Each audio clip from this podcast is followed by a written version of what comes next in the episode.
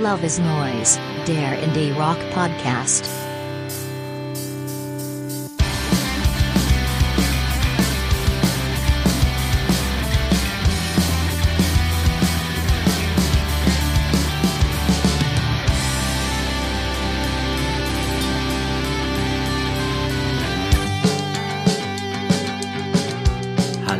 Herzlich willkommen zur 21. Folge von Love is Noise, dem Indie Rock Podcast.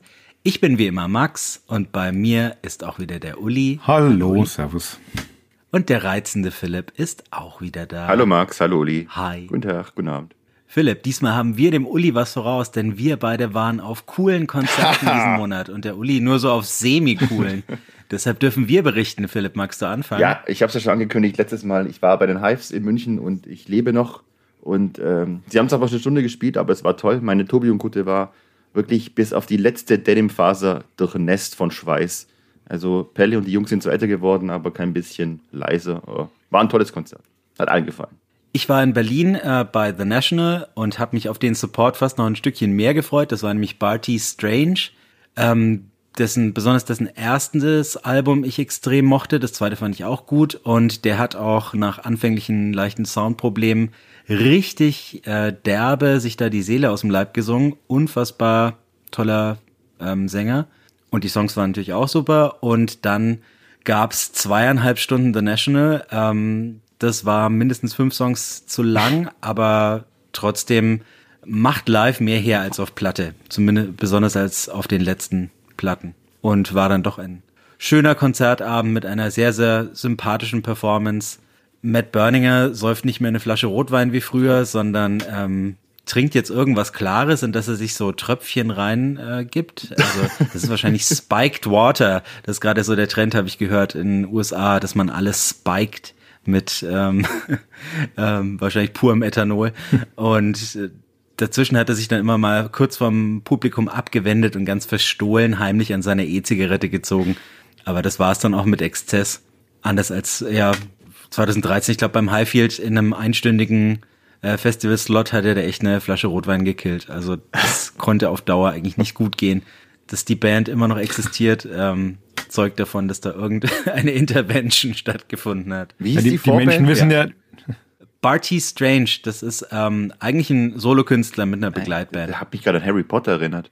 Gab es nicht auch eine Figur, die Barty? N- Nee, sieht, sieht eigentlich aus wie das Gegenteil von Harry Potter. Ist ein ähm, dicker schwarzer Mann. Barty, Barty Crouch. Ist, glaube eine Figur in Harry Potter. Okay. Aber egal. Ja, aber echt ähm, Hammerstimme, Hammer-Songs. Ähm, an all die ihn noch nicht kennen, ach, ich pack was in die Playlist. Uli, jetzt fühlst du dich ausgeschlossen, oder? ja, ich wollte ja gerade schon sagen, ähm, gut, dass die Menschen nicht wissen, was wir während so eines Podcasts alles trinken, äh, weil du die Rotweinflasche angesprochen hast.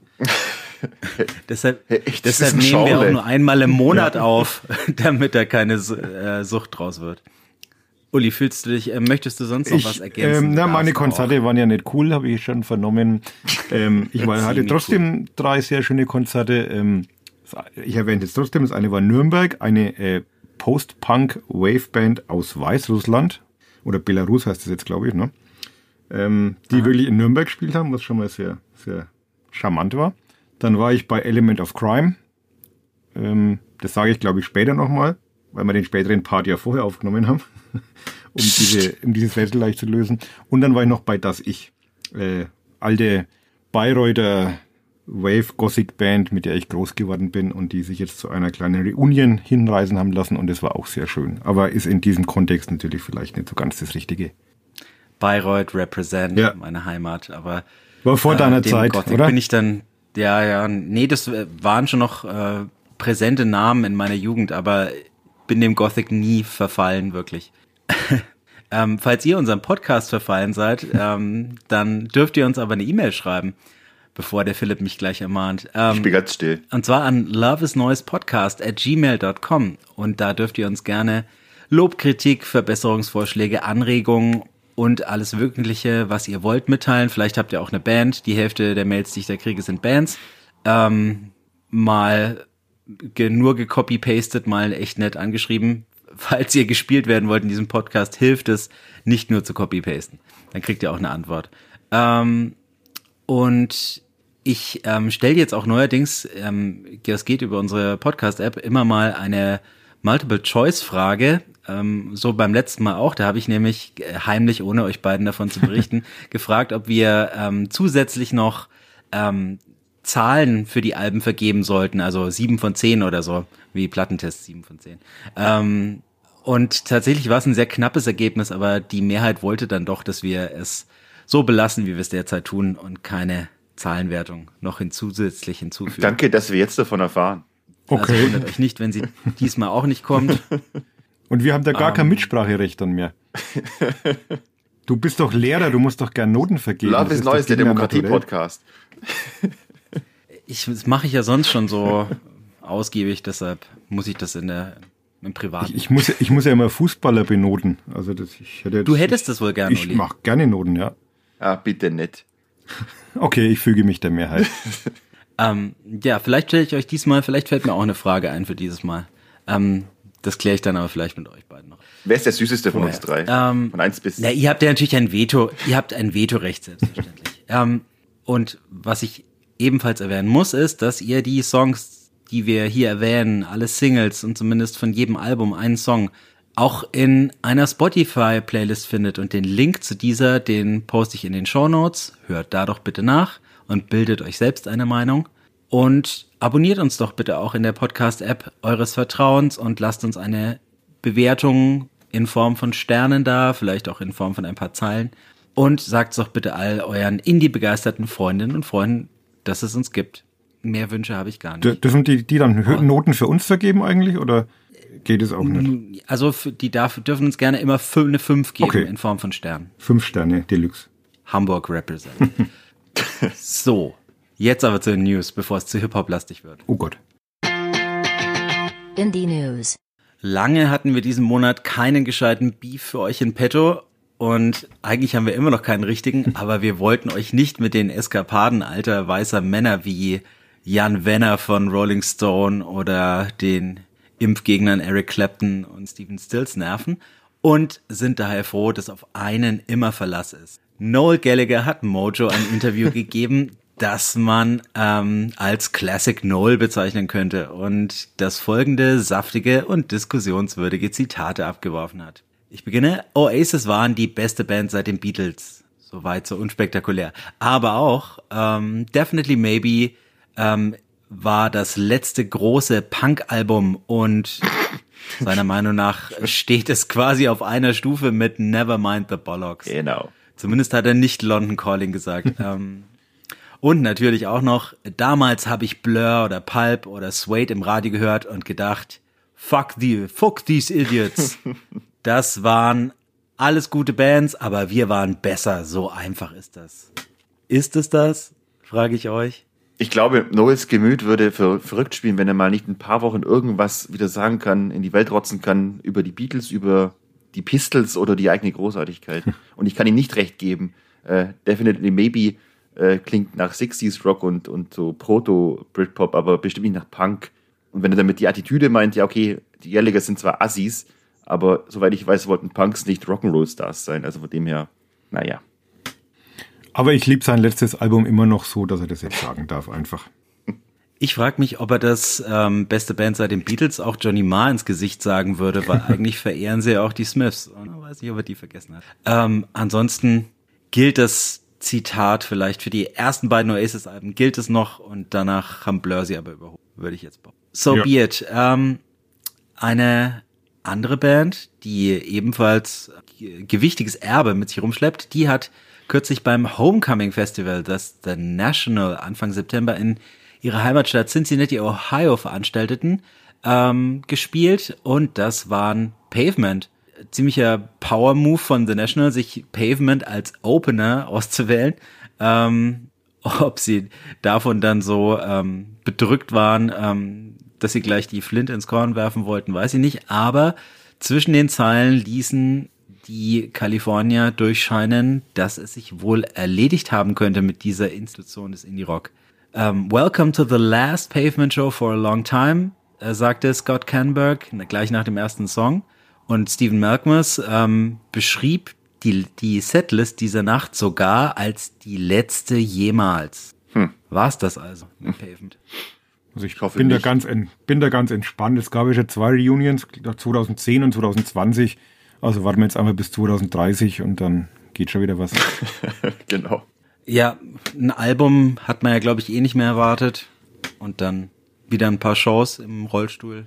Oh, und jetzt, äh, das hatte ich gar nicht vor, mir jetzt diese Überleitung zur nächsten News, äh, ähm, Nachricht zu, zu basteln. Eieieiei. Autsch. Ähm, leider Nicht ähm, hören. Ähm, ist Sufjan Stevens, anstatt Shows zu spielen oder sein neues Album zu promoten, ähm, in der Reha derzeit und wohl nach allem, was man hört, immer noch an den Rollstuhl gefesselt. Denn, Uli, du musst jetzt kurz weghören als Hypochonder. ähm, aufgrund von Komplikationen wegen der Autoimmunkrankheit, dem Guillain-Barré-Syndrom, äh, wachte er eines Morgens auf und konnte nicht mehr laufen. Außerdem fühlten sich seine Hände, Arme ähm, ebenfalls taub und ähm, seit dem 8. September befindet er sich deshalb in einer Reha-Klinik und muss sich intensiver Physio unterziehen, um wieder laufen zu lernen. Er selbst sagt, ähm, die meisten Leute, die dieses Guillain-Barré-Syndrom haben, lernen innerhalb eines Jahres wieder zu laufen. Also ist er hoffnungsvoll. Ja, die Promo und Konzerte für sein Album Javelin, das am kommenden Freitag schon erscheint, das, äh, die müssen natürlich ruhen.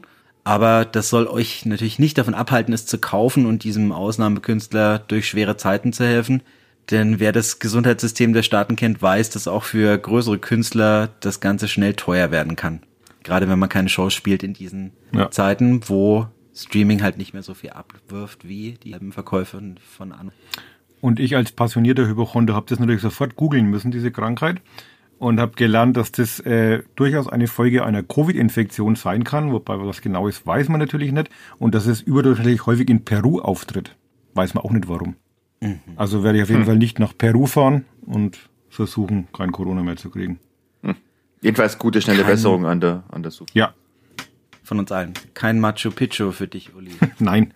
Ich glaube, da darf man auch gar nicht mehr hin, kann das sein? Das sind ja so viele Treppen. Das ist, glaube ich, mir, ist mir viel zu anstrengend. Und das Verletzungsrisiko. Ja. Also, ähm, jetzt, jetzt kommen wir zum Krebs gleich. Ähm, Mir ist schlecht.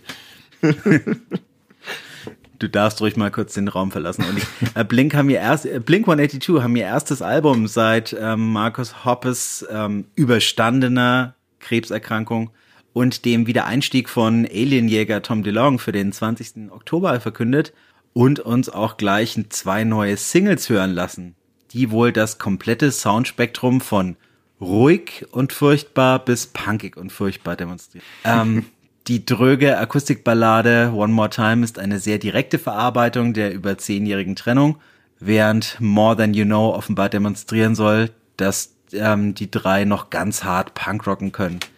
Es geht instrumental und in der von Mark gesungenen Strophe auch noch in Ordnung. Spätestens im Refrain wird aber klar, dass diese Reunion vielleicht doch keine so tolle Idee war, denn äh, Tom ist, wie Philipp bereits äh, bei der Comeback-Single, ähm, die nicht offenbar nicht auf dem Al äh, Album ist, festgestellt hat, ist Tom DeLong stimmlich einfach nicht mehr auf der Höhe und kriegt auch hier keine gute Melodie zustande. Und so wünsche ich mir schon jetzt Matt Skiba zurück. Ja, und ich frage mich auch, wo, wo ist denn das Gespür für Catchiness oder für, na, für emotionale Melodien geblieben? Ich habe es ja schon befürchtet und es bestätigt sich.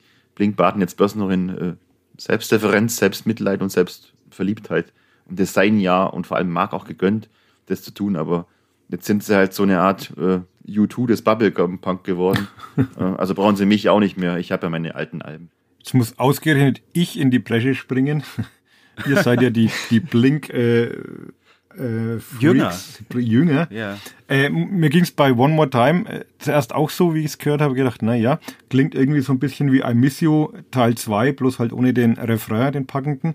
Aber ich finde dann in Verbindung mit dem Video ist halt sehr, sehr emotional, sehr melancholisch, aber ich fand es dann gar nicht mal so schlecht. Also ich finde so einen gewissen Gänsehautfaktor hast schon eben mit diesem ganzen Hintergrund. Wir haben ja irgendwie auch noch einen, einen Freund durch einen Flugzeugabsturz verloren und, und diese Krebserkrankung und so weiter. Nee, nee, Nee? das war Travis Barker selbst, der da knapp den Ja, Tod- der, ja, aber ja. da war ein, ja, aber ein anderer ist gestorben. Also er ist, so, oh, er oh. ist, er hat überlebt, aber ein anderer, der mit drin saß in dem Flugzeug, ist wohl gestorben. Also der auch mit der Band zu tun hatte. Also mit diesem Hintergrund äh, finde ich, hat's durchaus was. Den zweiten aber es Song, hat More Than You Know, so fand ich jetzt auch nicht so toll, aber Jetzt hab alles so subtil wie ein Presslufthammer auch textlich, deswegen. aber wann waren denn Blink 182 mal nicht super, äh, also wann waren die mal Ja, subtil? aber- also aber dann verzichte ich doch drauf, sowas überhaupt zu versuchen. Dann, ne, dann soll sie bei ihren Leisten bleiben und sich nicht da noch ein. Ich will nicht drüber reden, ich bin enttäuscht. okay. Ja, und mein ähm, das Album, das mein äh, vierjähriger Sohn, ähm, wenn es darum geht, ähm, auf dem Bett zu hüpfen, ähm, am häufigsten aus dem Plattenschrank zieht, ist tatsächlich äh, Take Off Your Pants and Jacket, Ist ja wunderbar. ähm, das ich auf Vinyl besitze mit, mit Ende 30. Aber ähm, Und der hüpft dann auf das Vinyl vermutlich, oder? dann ist, wird aber die Wand geklatscht. Nee, das machen wir nicht. ähm, der, ähm, das liegt daran, dass die ähm, farblichen Symbole auf dem äh, äußeren Jacket ähm, aussehen wie eine Ampel und das ähm, macht es für ihn zur Ampelplatte und die lässt sich optisch offenbar leichter von den anderen unterscheiden und deshalb greift er da grundsätzlich hin. Ich weiß gar nicht, ob es an der Musik liegt. Ich glaube fast. Naja. Die Ampelplatte des Monats. Sehr schön. Bevor uns wieder vorgeworfen wird, dass wir ein viel zu politischer Podcast sind, mache ich jetzt weiter. ähm, wer wissen soll, was es damit auf sich hat, der kann doch ähm, unsere Seite bei Facebook liken und mal die Kommentare zu unserem letzten Post. Facebook. Ähm, ja, ich meine, unsere Hörerschaft ist im Schnitt wo- über ja, 40, das hast heißt, das okay. ist eigentlich die, die Zielgruppe. Ähm, ich muss mich sammeln. Scream kehren am 10. November mit ihrem ersten Album seit 30 Jahren ähm, namens DC Special zurück und schicken die melodische Punkrock-Single DC Special Shalala vorweg. Das über eine Crowdfunding-Kampagne finanzierte Album erscheint wie das Frühwerk der Band bei Ian Mackays legendärem Punk- und Hardcore-Label Discord Records. Und wer in den späten 80ern keinen Hardcore gehört hat, der kennt Scream vielleicht nur als die Band, die Dave Grohl zugunsten von Nirvana verließ und von Washington DC nach Washington State zog. Sein Nachfolger am Kit, äh, Ken Stacks, starb leider dann einen Tag nach der Albumankündigung unerwartet. Die Band wird aber offenbar weitermachen und auch den Release im November durch. Oh, das ist schon ziemliche Downer heute. Inklusive der Qualität der Blink-Songs. Also, Aber guter Song. Also hat jetzt mit diesen alten klassischen Ja, Discord-Sachen natürlich gar nichts zu tun, aber ich, ich mochte das. Ist halt eher so ein melodischer Punkrock als Hardcore. Und ist auch, ich habe es in der Vorbesprechung gesagt, eine Band, die ich komplett vergessen hatte. Also obwohl ich diese Discord-Sachen eigentlich ganz gern mag. Aber so eine Wiederentdeckung für mich. Und für, ich freue mich auf das Album. Also ich werde auf jeden Fall mal ein, ein Ohr hin verschwenden, weil den Song finde ich gut. Habe ich mir ähnlich gedacht, die tragen den Hardcore mittlerweile eher im Herzen vom Alter her, aber hört sich wirklich Ja. gut an. klingt so im besten Sinne Retro irgendwie. Ja. Ja, ähm, die walisische Noise Rock Band McLusky haben immerhin 17 Jahre lang keine neue Musik veröffentlicht. Ähm, bei Stream waren es ja sogar 30. Aber um Geld für die Wiesen für ihre kommende US-Tour zu sammeln, die aufgrund von Corona und Hörproblemen des Sängers Andy Falkes mehrfach verschoben werden musste, gibt es nun vier neue Songs per Bandcamp zu hören und auch zu erwerben, damit das mit den Wiesen klappt. Äh, diese Songs sind zwar allesamt mächtig durchgeknallt, aber immer wenn Ferkes hier nicht heiser schreit, sondern auf ironisch liebe Art zu singen beginnt, dann fühle ich mich ein bisschen auf den Arm genommen, ehrlich gesagt. also mir waren da die straighten, aggressiven Sachen, äh, Frühsachen wie auf Do Dallas ähm, und so etwas lieber tatsächlich. Also ich, ich habe nur eine Platte von McCluskey, The Difference Between Me and You. Ähm, gehört jetzt nicht zu meinen Lieblingsbands, aber ich fand dieses Unpopular Parts of a Pig, dieser erste Song, hat mich wahnsinnig an äh, No Means No erinnert. Also auch so vom, vom Durchgeknalltheitsfaktor. Fand ich eigentlich ganz, schon ein bisschen auf Dauer, ein bisschen anstrengend. Jetzt wahrscheinlich nicht die Platte, die man sich zu Hause zum äh, Feierabend auflegt, aber äh, nicht uninteressant. Der, der vierte Song, dieses minimalistische Akustikstück, äh, klingt dann halt eher wie so ein, so ein Gag. Ich weiß nicht, wie ernst das gemeint ist. That was my brain on Elves.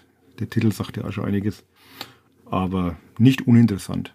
Ich finde jedenfalls Unpopular Parts of a Pig ist schon mal äh, einer der besten Songnamen des Jahres. Und hast du auch vorher schon mal von McCluskey gehört, Philipp? Gehört schon, aber ich besitze kein Album von ihnen. Ist mir auch ein bisschen zu weird. Aber den großen Hit äh, To Hell with Good Intentions, Kennt den ja kennt jeder. ihr beide aus der Indie-Disco noch.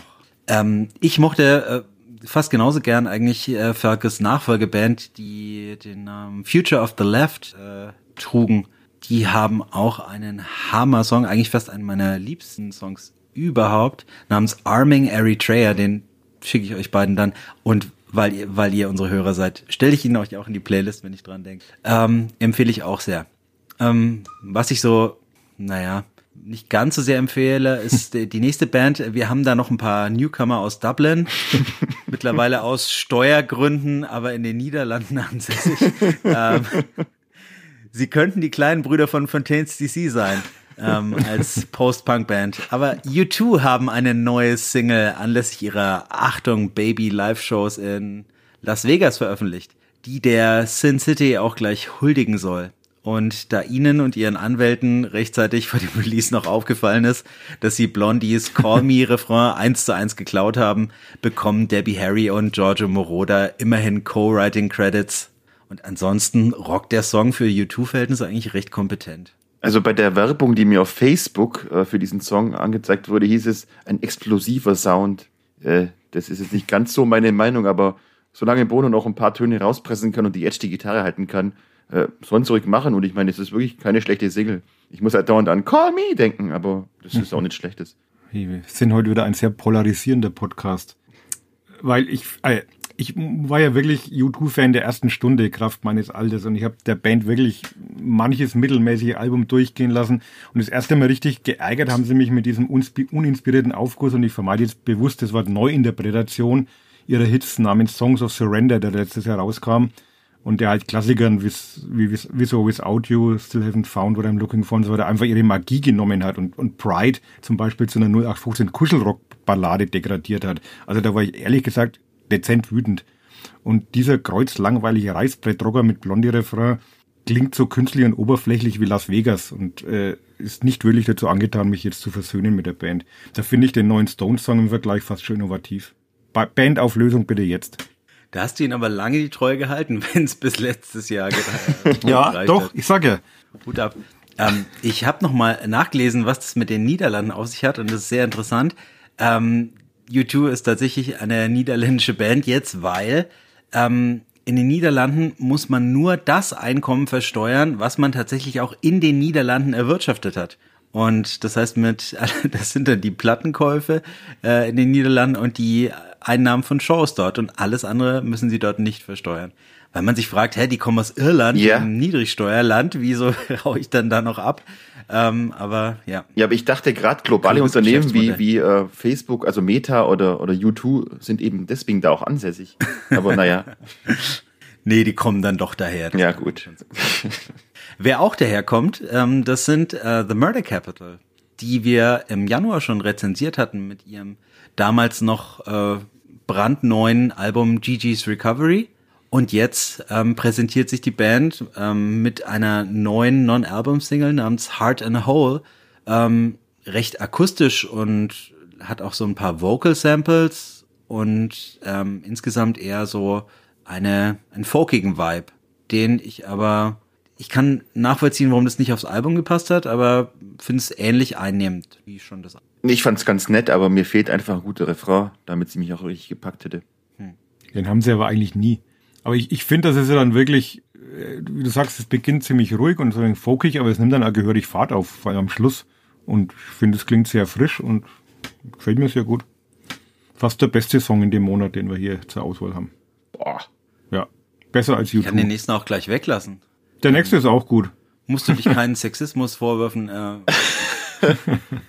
aussetzen. Ja. Ähm, die großartige 90er Alternative Rock Band ähm, L7 die hatte sich 2001 einstmals aufgelöst, ähm, dann wieder zusammengefunden, 2019 sogar ein neues Album rausgebracht namens Scatter the Rats und jetzt gibt's eine neue Single ähm, namens Cooler Than Mars und die ist ja. ziemlich swaggy Hardrock mit ähm, durchaus ähm, durchaus catchy Refrain und äh, reine Frauenbands, die es schon in den 90ern gerissen haben, die ähm, muss man, glaube ich, extra dick unterstreichen.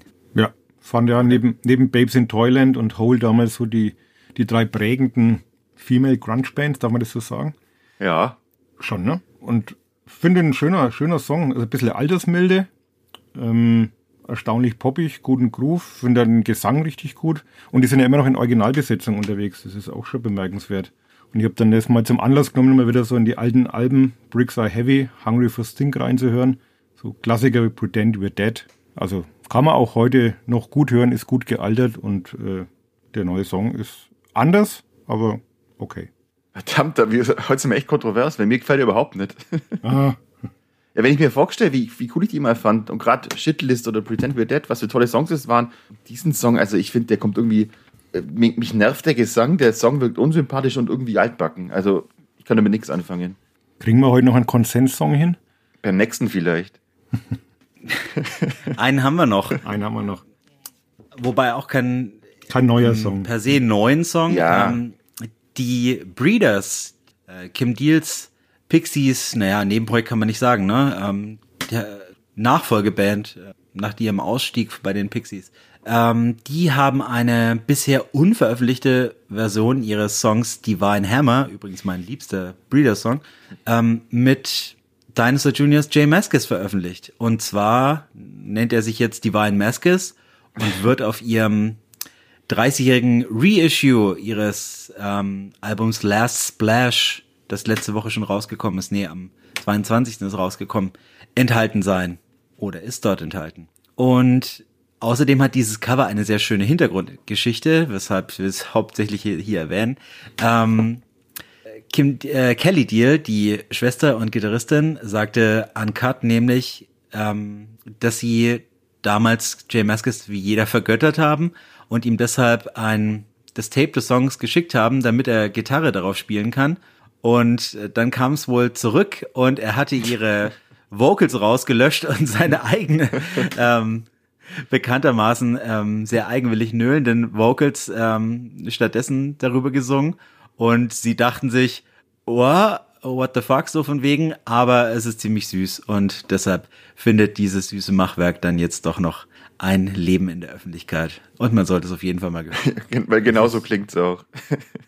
Aber es ist doch find- faszinierend, fa- sorry, faszinierend, wie er es schafft, so einen Klassiker in, in einen Dinosaur-Song zu verwandeln mit seinem Ja. Genuschel. Und es ist ja auch ein komplett anderer Song. Also dadurch, dass dieser äh, Frauengesang wegfällt und er halt nur vor sich hin nuschelt und der Song sich eher so auf die, auf die Gitarrenmelodie besinnt und gar nicht so auf den, auf den Refrain, finde ich, ist ein komplett anderer Song. Aber man hat sofort dieses 90er-Jahre-Feeling. Also ich finde es grandios.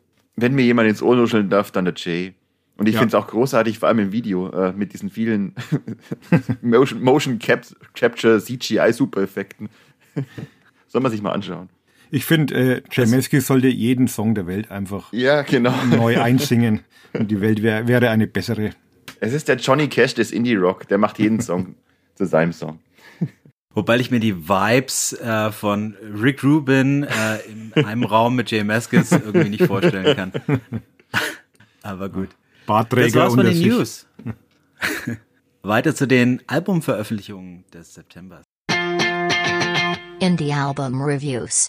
Über die erste Dame, da hatten wir es letztes Jahr schon mal. Und jetzt ist schon ihr nächstes Album am Start, Philipp. Erzähl uns mehr. Ja, und ich finde es immer wieder eine feine Sache, wie man im Rahmen von diesem Podcast so manchen Künstler erst erbarmungslos niedermachen kann, um ihn kurze Zeit später in den Himmel zu loben.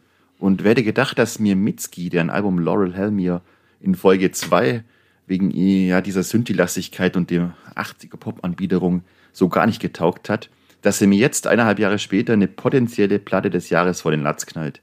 Äh, wobei knallen natürlich das falsche Wort ist.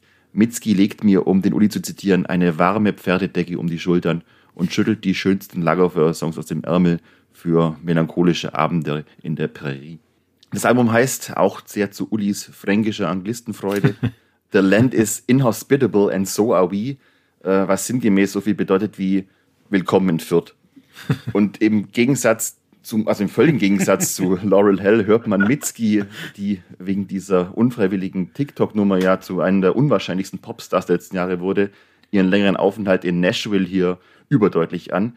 Ihr wisst ja, Country ist eine meiner heimlichen Geliebten und in Nashville wohnt und waltet auch ein Mann, den ich bekanntermaßen sehr schätze. Ist eh nur eine Frage der Zeit, bis Mitski mal was bei Third Man aufnimmt, aber ja, lassen wir das Jack White halt mal außen vor. Äh, die Songs auf dem neuen Album sind, wie man es von ihr gewohnt ist, das ziemliche Gegenteil von dem, was sie bisher gemacht hat, zumindest musikalisch. also im Vorgängeralbum. Denn hier badet sie neben Indie und Alternative Pop vor allem und auch in Folk, Amerikaner und Country, dass es einfach nur so eine Freude ist. Textlich aber macht sie es, auch wie immer eigentlich, nicht unter Weltschmerz, persönlichen Tragödien, Alkoholmissbrauch und der Frage danach, was das alles hier eigentlich soll. Und Mitski steht mit dieser Art von US-Folklore im krassen und besten Gegensatz zu den aktuellen Country-Superstars. Also im Gegensatz zu all den weichgespülten, inhaltlich wahlweise käsig, belanglos und oder reaktionär dahinsäuselnden, modernen, männlichen Country-Stars, die mit ihrem altbackenen 0815 R&B-Schlagern in den USA unverständlicherweise unverschämt viel Geld verdienen mit dieser Art von Hörerverarsche. Das ist nämlich in meinen Augen Volksmusik für die richtig dummen und oder richtig geschmacklosen Leute. Mitski hingegen zeigt diesen ganzen Ken-Parodien, und ich meine mit Barbies Ken, wo es hingehen könnte, wenn man Country ernsthaft und leidenschaftlich in die Zukunft führen will. Eben als hätten Chris Christopherson und Lana Del Rey in Japan eine hochbegabte Tochter gezeugt. Highlights der Platte sind für mich das von uns schon gewürdigte Buck Like an Angel, außerdem I'm Your Man, äh, Buffalo Replaced oder auch I Love Me After You. Mitski meidet dabei bewusst auch keine Country-Romantik, um nicht zu sagen, ja, Kitsch und ein paar Klischees, wie zum Beispiel in The Frost.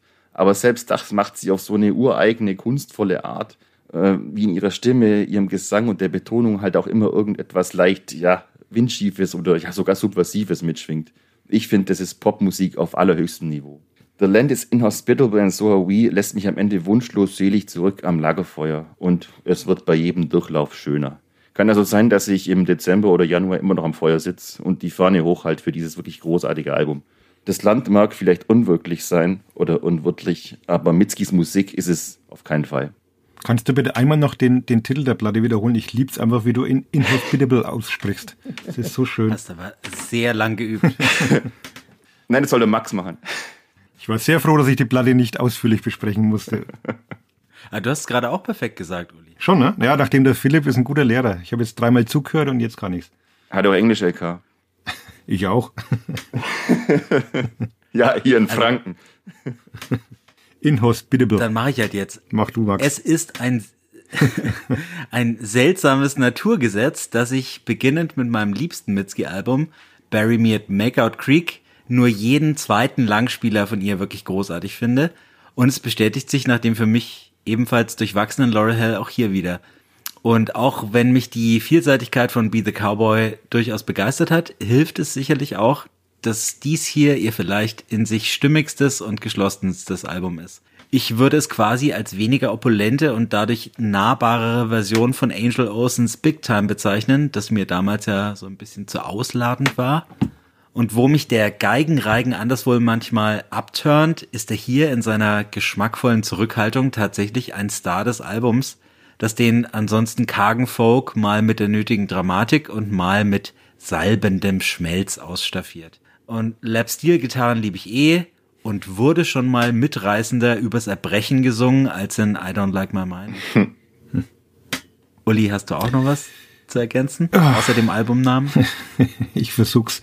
Ja, ich hatte ja die Ehre, den, den Vorgänger zu besprechen und ich weiß schon, dass ihr da meine Begeisterung nicht so ganz teilen wolltet, aber ich glaube, das liegt einfach daran, dass ihr halt in den 80ern totalisiert worden seid. Aber da könnt ihr auch nichts dafür. Ähm, das neue Album ist schon eine ziemliche Kehrtwende und, und so, so Synthie-Pop-Kracher wie dieses Love Memoir vom Vorgängeralbum sucht man vergeblich. Ich mag es trotzdem sehr gern. Es ist, äh, ja, spartanisch, also schon diese, diese spartanisch instrumentierte, aber sehr atmosphärische und ja fast schon spirituelle Vorabsingle Bug Like an Angel, die wir besprochen haben, hat schon ein bisschen die Richtung vorgegeben. Es ist alles ein bisschen intimer, ein bisschen balladesker und auch orchestraler. Philipp hat diese Amerikaner-Country-Einflüsse angesprochen, die sind allgegenwärtig. Und für mich geht's auch mehr so musikalisch in Richtung Waze Blood oder Angel Olsen, die ihr ja auch alle nicht gut fandet. Ähm, aber ich finde, das steht ihr auch hervorragend. Ich finde noch bemerkenswert die Spielzeit von knapp einer halben Stunde für immerhin elf Stücke. Und das, äh, für mich wirkt das manchmal auch so fast wie, wie Songfragmente oder Miniaturen. Also nicht so mhm. ganz aus, auserzählt manchmal, aber ich glaube, das macht es gerade so reizvoll. Für mich noch herausragend, neben bereits erwähnten Bug Like an Angel, finde ich diese verhuschte Sehnsuchtsballade Heaven, die auch irgendwie dem Soundtrack eines alten Hollywood-Films mit Doris Day entsprungen sein könnte. Das gespenstische The Deal mit diesem galoppierenden Snare Drum. Ähm, das mit inbrünstigen Pathos gesungene I Don't Like My Mind und das oszillierende Star. Insgesamt finde ich ein sehr ruhiges, detailverliebtes, bisweilen fast schon meditatives und doch angenehm wirdes Album, das vielleicht zunächst ein bisschen weniger zugänglich ist als der von mir doch sehr gemochte poppige Vorgänger, aber mit der Zeit so eine richtig hypnotische Wirkung entfaltet und vielleicht jetzt schon die Herbstplatte 2023. Ich kann vielleicht noch ergänzen, dass ähm, ihr mit der Single My Love, Mine All Mine ähm, ihr erste, ihre erste Single in den Hot 100 Charts in den USA geglückt ist, diesmal. Dass es so lange dauern musste und dann gerade mit so einer Akustikballade. Ich glaube, TikTok hat's mal wieder möglich. Dieses TikTok. Ja. Was für seltsame Zeiten wir doch. Ja, ich äh, habe anlässlich ähm, meines Konzerts Besuch bei The National ein Gespräch mit Aaron Dessner führen dürfen können, das ähm, ich jetzt hier gleich als ähm, Review zur neuen Platte Love Track benutze, da leider seine Tonspur verloren gegangen ist. Also müsst ihr jetzt, könnt ihr leider nur mit. Aaron, was treibt dich eigentlich an?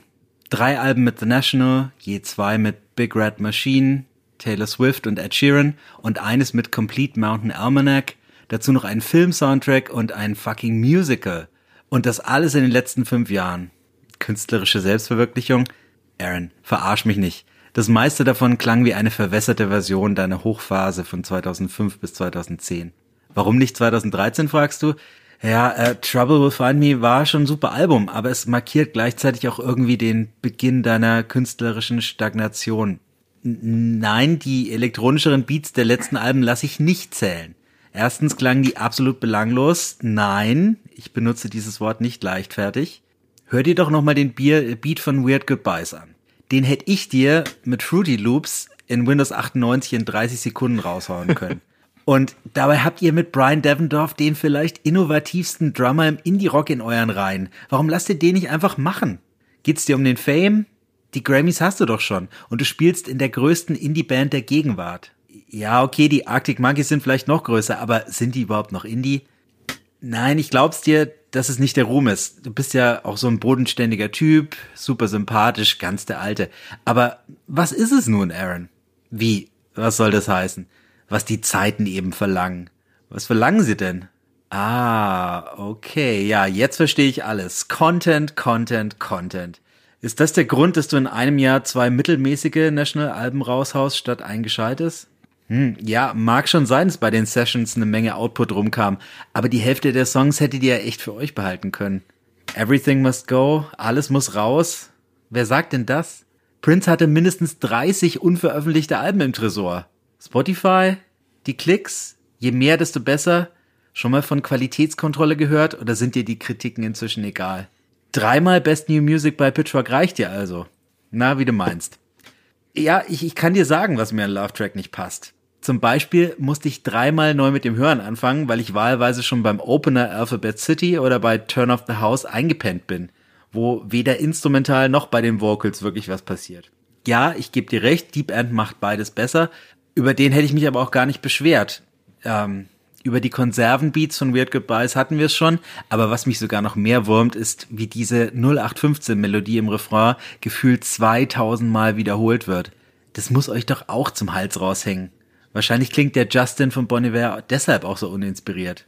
Nein, sehe ich nicht so.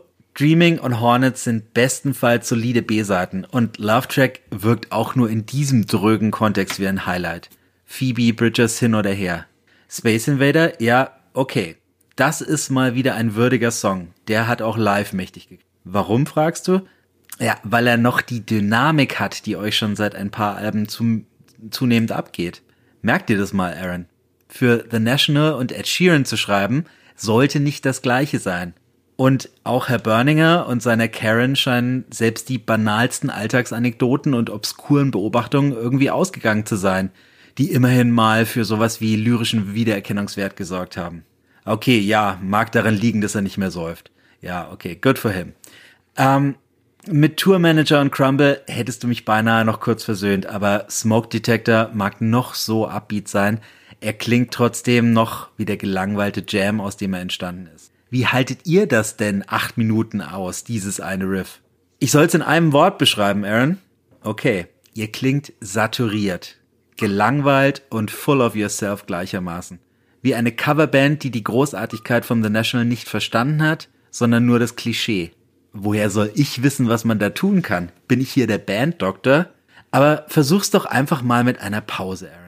Raus aus der Routine und der musikalischen Fließbandarbeit. Es kann nur besser werden. Ich glaube wirklich noch an euch. Gerne. See ya. Tim, Ja, das war mein Kurzinterview mit Aaron Dessner in Berlin. war das so autorisiert von der Band? habe Habe ich nicht gefragt, er ist dann gleich äh, Verschwunden. ich hab mir, ich hab mir bloß die ganze Zeit gedacht, so wird sich also unser Podcast anhören, wenn du Philips und meine Tonspur einfach mal löscht. Ja, Ich sag du mal. hast ja noch nie nachgehört, Uli. Kann ja gut auch sein, dass das so klingt. weil ich dann meine Tonspur löschen würde. Ähm, ich sag mal was dazu. Ähm, ja, gebt dir in vielen Dingen recht. Für mich auch so eine nahtle- nahtlose Fortsetzung von Frankenstein, was ja auch schon so ein mediokres Album war. Finde es mal jetzt unter dem Strich aber noch ein Tick langweiliger. Und wie du schon angedeutet hast, hätten wir jetzt aus den besten Songs beider Alben eins gemacht, wäre es eine richtig gute Platte geworden. Und so bleibt ein bisschen schon der Eindruck einer Resteverwertung, auch wenn die natürlich auf relativ hohem Niveau passiert. Ich finde es seltsam, dass man mit Alphabet City einen der Meinung nach, meiner Meinung nach schwächsten Tracks als erste Single ausgekoppelt und dann auch noch gleich in den Anfang dieser Platte gepackt hat. Da ging es mir wie dir. Finde ich sehr langweilig. Auch dieses äh, ja schon 2022 veröffentlichte Weird Goodbyes mit Bon Iver ist ganz nett, aber packt mich nicht so wirklich. So, so richtig warm geworden bin ich ehrlich gesagt erst mit dem an Nummer 6 gesetzten Titeltrack, was sicherlich auch an Phoebe Bridgers liegt, die dem Song, finde ich, schon so eine emotionale Tiefe verleiht und auch eine, eine willkommene zusätzliche stimmliche Facette. So positiv erwähnenswert für mich auch noch Space Invader, das nach vier Minuten plötzlich Fahrt aufnimmt und von der gewohnten Grummelballade zur schlagzeuggetriebenen, fast schon ekstatischen Indie-Rock-Nummer mutiert. Deep End fand ich noch ganz gut und Crumble mit Roseanne Cash mit einem gewissen Country-Faktor. Während dann dieses achtminütige Jam Monster Smoke Detector wirkt, als wolle die Band jetzt unbedingt beweisen, dass sie schon auch noch rocken können. Bloß wäre dabei halt auch ein halbwegs guter Song hilfreich gewesen. Insgesamt jetzt ein Album, das ich persönlich nicht unbedingt gebraucht hätte und trotzdem bin ich ein bisschen neidisch, dass du sie in Berlin live gesehen hast, was mir noch nicht vergönnt war und natürlich, dass du mit Aaron Dessner sprechen durftest. Philipp, jetzt musst du sagen, dass dieses Album dich bekehrt hat zum National Fan. Ich habe ja beim Vorgänger gesagt, äh, dass mir die, die echten First Two Pages of Frankenstein lieber sind wie das Album. Äh, Ich muss sagen, Space Invader klingt viel besser wie Space Invaders, die Musik zum Original-Computerspiel von damals. Aber das ist für mich auch das einzige Highlight einer Platte, die ich noch langweiliger finde als First Two Pages of Frankenstein. Und ich bin ja kein National-Fan, deswegen spare ich mir jetzt auch irgendwie noch darauf reinzurütteln, vor allem nachdem ihr beiden alles gesagt habt. Äh, Das Album hätte es nicht gebraucht und sogar ein Best-of von beiden Alben wäre dann vielleicht für mich bloß so ein, ja, mittelmäßiges Album gewesen. Wird vielleicht nichts mehr mit uns und, also mit mir und der Band. Ne, besagtes Best-of hätte ich mir, glaube ich, gekauft. Aber sei es drum. Äh, Philipp, hast du was Kurzes und Gutes für uns? Ich hätte noch was, gefallen was kurzes, Langes. Oh, ach, der, äh, der Lass man halt doch mal was ja, sagen. Ist ja Ich darf, kein, ich darf da. keine Konzerte mehr erzählen, ich darf keine Plattenkritiken mehr verlesen. Ähm, wenn wir schon einmal aus der Reihenfolge äh, Ja, absolut. bringen, dann passiert mir gleich Cancel sowas. Culture. Uli, Cancel Culture ist das. Uli, jetzt hau mal bitte ein paar, ein paar Songtitel von dem Album raus, das du Ja. besprichst, komm. Ja, warte, warte mal. wo die, Also jetzt gen wo die alten weißen Männer wirklich Ja. zum Schweigen gebracht werden. jetzt ist, jetzt ist ja, erzähl noch, Uli. genug mit diesem Gesäusel Komm, und Opa, mach. Gesäusel und Gebrumme. Jetzt, jetzt geht's mal auf Wie die zwölf. Krieg? Ja. Jetzt kommen wir mal hier richtig Rock'n'Roll. Quellertag, Endling, darf ich präsentieren. Darf ich doch jetzt noch, oder? Gut. Was Quellertag auf ihrem fünften Album da wieder so erzählen bleibt, ohne Google Translate und gewisse Grundkenntnisse in Norwegisch leider ein Mysterium. Aber wie Gitarrist Vidar Lander dankenswerterweise in einem Interview verraten hat, geht es um Geschichten über die bereits ausgelöschten und sterbenden Völker Norwegens, alte und neue Mythen, Kultur und Rituale erwachen zum Leben, jene Folklore, die nicht in das Konzept einer TV-Serie passt. Wikinger und Trolle sind fürs Fernsehen. This is the real deal. Auch ohne wahlweise klein- oder großwüchsige Sagengestalten und grobschlächtige Krieger mit gehörnten Helmen ist das Norwegen Quellertags definitiv einen Besuch wert. Und Endling ist der ideale Soundtrack dazu. Die sechs wilden Gesellen aus Stavanger haben die einstige Black Metal Dosis noch deutlich reduziert, was aber keineswegs zu Lasten von Power, Dynamik und Energie geht. Schon der epische Opener, und jetzt entschuldige ich mich an dieser Stelle hiermit schon mal für bei all unseren in Skandinavien beheimateten Hörerinnen und Hörern für die vermutlich völlig falsche Aussprache aller Songtitel, die jetzt folgen. Kröterwreck, Kröterweg der Helvete baut sich erst dreieinhalb Minuten lang mit einem atmosphärischen Instrumentalteil auf, um dann Hardcore-Gekreife mit melodiösen, fast schon Classic-Rock-mäßigen Passagen, breitbeinigen Riffs, dreistimmigen Gitarrenwänden und kniedelnden Soli zu vereinen. Mehr Abwechslung in knapp acht Minuten geht kaum. Der Titeltrack entpuppt sich als straighter Garagenrocker mit einem fast schon poppigen Refrain und Brian May-Gitarren, der Helicopters, Glucifer oder Turbo Negro viel näher steht als Amon Amars oder Unleashed. Das hymnische Skogangr mit seinen jubilierenden Gitarren flirtet unverhohlen mit Glam und Puprock, als wären Slate in ein Aquavit-Fass gefallen. Lick Woke überrascht zwischendurch mit einem dezenten Gothic-Rock-Touch. Mod Souls ist ein dreiminütiger energetischer Punk'n'Roll-Stampfer mit massivem Mitgröl-Potenzial, Swart September tarnt sich zunächst als Akustikballade, mutiert dann aber schnell zu einer euphorisch gerufenden Hardrock-Nummer, die sich auch auf dem letzten Helicopters-Album gut gemacht hätte. Leider hält die Band dieses hohe Niveau nicht über die ganze Albumlänge durch. Kult etwa besinnt sich mit seinen Blastbeats ein bisschen auf die schwarzmetallischen Anfangstage, bollert aber insgesamt etwas zu eindimensional vor sich hin. Dogenickten Squad irritiert zunächst mit einem entlaufenen Banjo bei Paranoia 297, 297, keine Ahnung, wie das auf Norwegisch heißt, geht einem der 2018 eingestiegene neue Sänger Ivar Nikolaisen mit seinen kreischenden Vocals ein bisschen arg auf die, sorry, Eier. Ein Highlight liefert dann aber nochmal der fast achtminütige Schlusstrack Morild, mit dem sich die Band in ambitionierte Prog-Rock-Gefilde wagt und das Wechselspiel zwischen Geschrei und cleanem Gesang perfektioniert. Wer braucht da bitteschön noch Wikinger und Trolle? Ihr dürft. Brauchst du sie, Philipp? Äh, ich immer. Ich bin ein Quellertag-Fan von der ersten Geburtsstunde an, weil für mich sind es einfach die legitimen Erben von Turbo Negro. Und ja, Uli, du hast so ziemlich alles gesagt, auch die Songs erwähnt, die ich erwähnen wollte. Und du hast gesagt, das Banjo bei äh, Duinity Squad oder wie es auch immer heißt, äh, irritiert. Ich fand es einfach nur geil. Ich habe es gehört und dachte mir, jawohl, ey, das ist auch eine wahnsinnig lustige Band, das darf man nicht vergessen. Es ist nicht ihr bestes Album, aber es ist immer noch ein sehr gutes Album und Vielleicht sehen wir uns am Ende des Jahres sogar wieder. Ich muss es noch ein paar Mal hören, vielleicht wächst es ja auch. Also ich finde es klasse und einfach nur ein großer Spaß auch. Das Geheimnis ähm, des aufgrund der Sprachbarriere ja eigentlich recht unwahrscheinlichen Erfolgs von Querlettag ist sicherlich, dass jeder Metal-Fan, egal welcher Couleur, hier etwas für sich findet. Die Power-Metaler bekommen Soli und zumindest subtile Wikinger-Romantik, die Death Metaler heiseres Geschrei, die Black Metaler ab und zu mal Blastbeats die Heavy Metaler monströs, monströse Riffs und die Hard Rocker trotzdem noch genügend Melodie und Catchiness. Also ein schwarzes Vergnügen für die ganze Familie.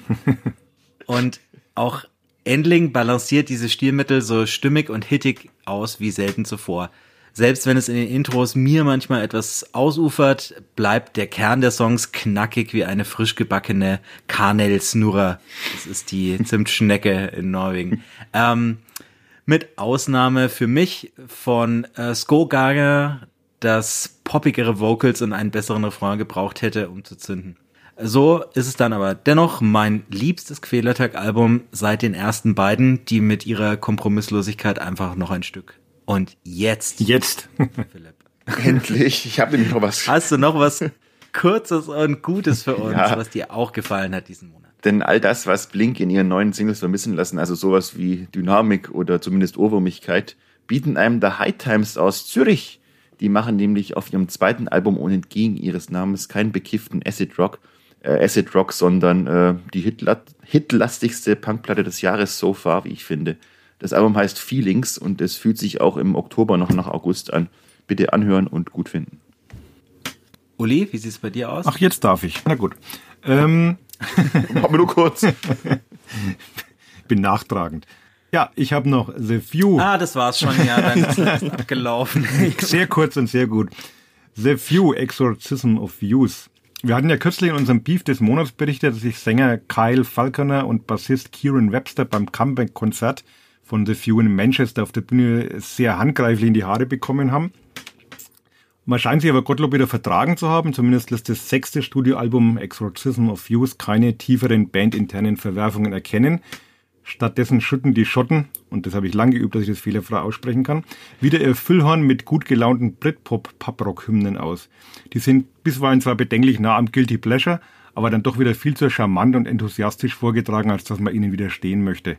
Songs wie Woman of the Year, The Wonder of It All oder Arctic Sun sind jedenfalls sichere Dancefloor-Filler in jeder Indie-Disco.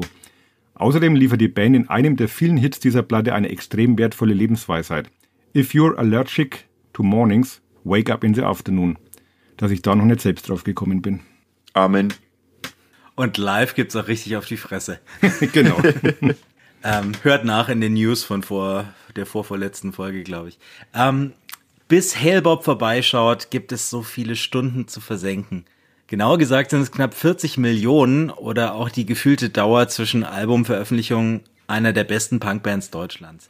Fast schien es angesichts der Funkstille nach ein Ende von 2016, als sei Nomen auch Omen für die Hamburger von Captain Planet. Doch wie in jeder guten Freundschaft nimmt Come On Cat dich einfach wieder in die Arme und spricht zu dir, als wäre sie schon immer da gewesen. Die kaum verzerrten Akkorde, die sich mit ihrer Dringlichkeit direkt ins Herz fräsen, die verspielte Leadgitarre, die Jan Arne von Twisterns kryptische Poesie der Vereinzelung und Heimatlosigkeit zu Seelenfutter umdeutet, die atemlosen Drums, die dich die geballte Faust nie öffnen lassen und dann diese permanent am Anschlag jauchzende Stimme, die sich stetig überschlägt, ohne nur einen Ton zu verpassen. Geschmackssache klar, aber sicher auch nicht anstrengender als die übrigen Speerspitzen des zeitgenössischen Deutschpunks von Turbostart über Pascal zu Adamerg. Einzig die Warterei, die nervt echt. Aber wir sehen sie ja demnächst live. Wollte ich gerade noch. Wenn ihr uns alle an einem Ort sehen wollt, Genau. zum ersten Mal seit zwei Jahren, dann kommt doch dahin, äh, nach Nürnberg in die Acht- Desi. 18. Oktober, Daisy in Nürnberg. Wenn ihr uns ein Bier ausgeben wollt, ähm, wir stehen an der Bar. Oder Fotos, Autogramme, alles da. Ähm, dann komme ich noch zu einer weiteren Band. Ähm, zum großen Sprung setzen nämlich Slow Pulp aus Chicago mit ihrem zweiten Album Yard an. Das vereint akustischen Indie-Pop mit verträumten Vocals, die Phoebe Bridgers nicht unähnlich sind, und fassigen Rockgitarren. Das tut nicht nur niemandem weh, das hat dank kleinen Hits wie Doubts sogar das Zeug zu einem der Konsensalben des Jahres. Ebenso catchy, aber um einiges ruppiger lassen es Coach Party auf ihrem Debütalbum Killjoy angehen. Die Britinnen und Briten haben offenbar von der gleichen kreativen Quelle genascht wie Wet Leg, kommen sie doch ebenfalls von der Indie-Rock-technisch bisher eher unbedarften Isle of Wight. Ähm, sie mischen ihrem vielschichtigen Sound aber noch ein paar mehr Grunge-Gitarren und Riot Girl Spirit. Das war's von meiner Seite und jetzt wieder Zeitreise. The good old days. Wie damals schon den 20. Geburtstag von Elephant, ähm, habe ich jetzt den 30. von In Utero, dem Philipp praktisch auf dem Silbertablett angetragen und er hat dankend alles aufgefressen. Also Philipp, was ist dein Ergebnis des Ganzen? Meine Analyse. Ähm, ja, ich finde, viele unterstellen dem am 21. September 1993 bei Geffen erschienenen Album In Utero, dass es eine Back to the Roots Platte sei, ein Werk geboren aus Trotz, Verweigerung und Rückbesinnung angesichts von Millionen verkaufter Nirvana-Tonträgern, äh, Nevermind-Tonträgern und Teen Spirit in Radio- und Video-Dauerschleife. Also aus Trotz gegen die Durchkommerzialisierung des Grunge und der nicht ganz unfreiwilligen Erhebung äh, Kurt Cobains zum Posterboy der Generation X, Y und Z. Das stimmt aber gar nicht. Vielmehr ist Nevermind als Nirvanas Kurztrip in die Welt der Popmusik zu verstehen, so als erfolgreiches Experiment darüber, was möglich war, nämlich die größte Rockband der Welt zu sein, sprich austesten, wie es sich anfühlt, Teil der Maschinerie zu werden. Und das war geglückt, also konnten Nirvana jetzt den eigentlichen Weg beschreiten, den Weg, den sich Cobain wahrscheinlich schon als Teenager in seinem Kopf wieder und wieder ausgemalt hat, die Anti-Rockstar-Werdung in bester Jesus-Christus-Manier, also mit eigenwilligen Mitteln zum Weltruhm den man einerseits immer schon wollte und andererseits halt hasst, weil man ja eben ein Creep oder ein Weirdo war und immer bleibt. Und so stellt man denn auch fest, äh, Disharmonie überwiegt auf In Utero. Das Baden in Wut, wie auf Serve the Servants oder in süßkindscher Abscheu, wie bei Sandless Apprentice, in Angst, Furcht und Verzweiflung, wie Dump oder Rape Me. Das Schreckliche im Schönen, wie bei Heart Shaped Box, gilt es zu finden. Und dazu natürlich noch die rohe, frischfleischige Steve Albini-Produktion. Wobei hier eigentlich jeder Song nach Begräbnis klingt. Wobei hier wirklich aus allen Ecken und Enden der, der Zornesduft und die Fäulnisröte auftaucht. Für Musikfachkundige wie uns scheint In Utero ja oft das Bessere, weil dunklere Nevermind zu sein. Stimmt aber auch nur bedingt. wenn man ein Embryo eben nicht mit einer Leiche vergleichen kann. Denn beide sind zwar Teil desselben Prozesses, aber dazwischen liegt halt der Prozess selbst und das ist das Leben. Und das kommt halt auf die Dauer an. Im Falle von Nirvana und Cobain heißt es im Zeitraffer. In Utero ist die kraftvollste Platte von Nirvana, weil sie Gefühlen freien Lauf lässt und dies halt nicht mehr durch eine glatte Produktion oder allzu eingängige Melodien zu bändigen versucht, eben auch Albini sei Dank. Freude an so einem Panoptikum des Morbiden zu haben, ist durchaus möglich, bleibt aber äußerst zwiespältig. Hier bewundert man nicht die Pracht einer Rosenblüte, sondern die Schönheit ihres Verfalls. Das hier ist ein tiefgründiger Komposthaufen und keine dämliche grüne Wiese.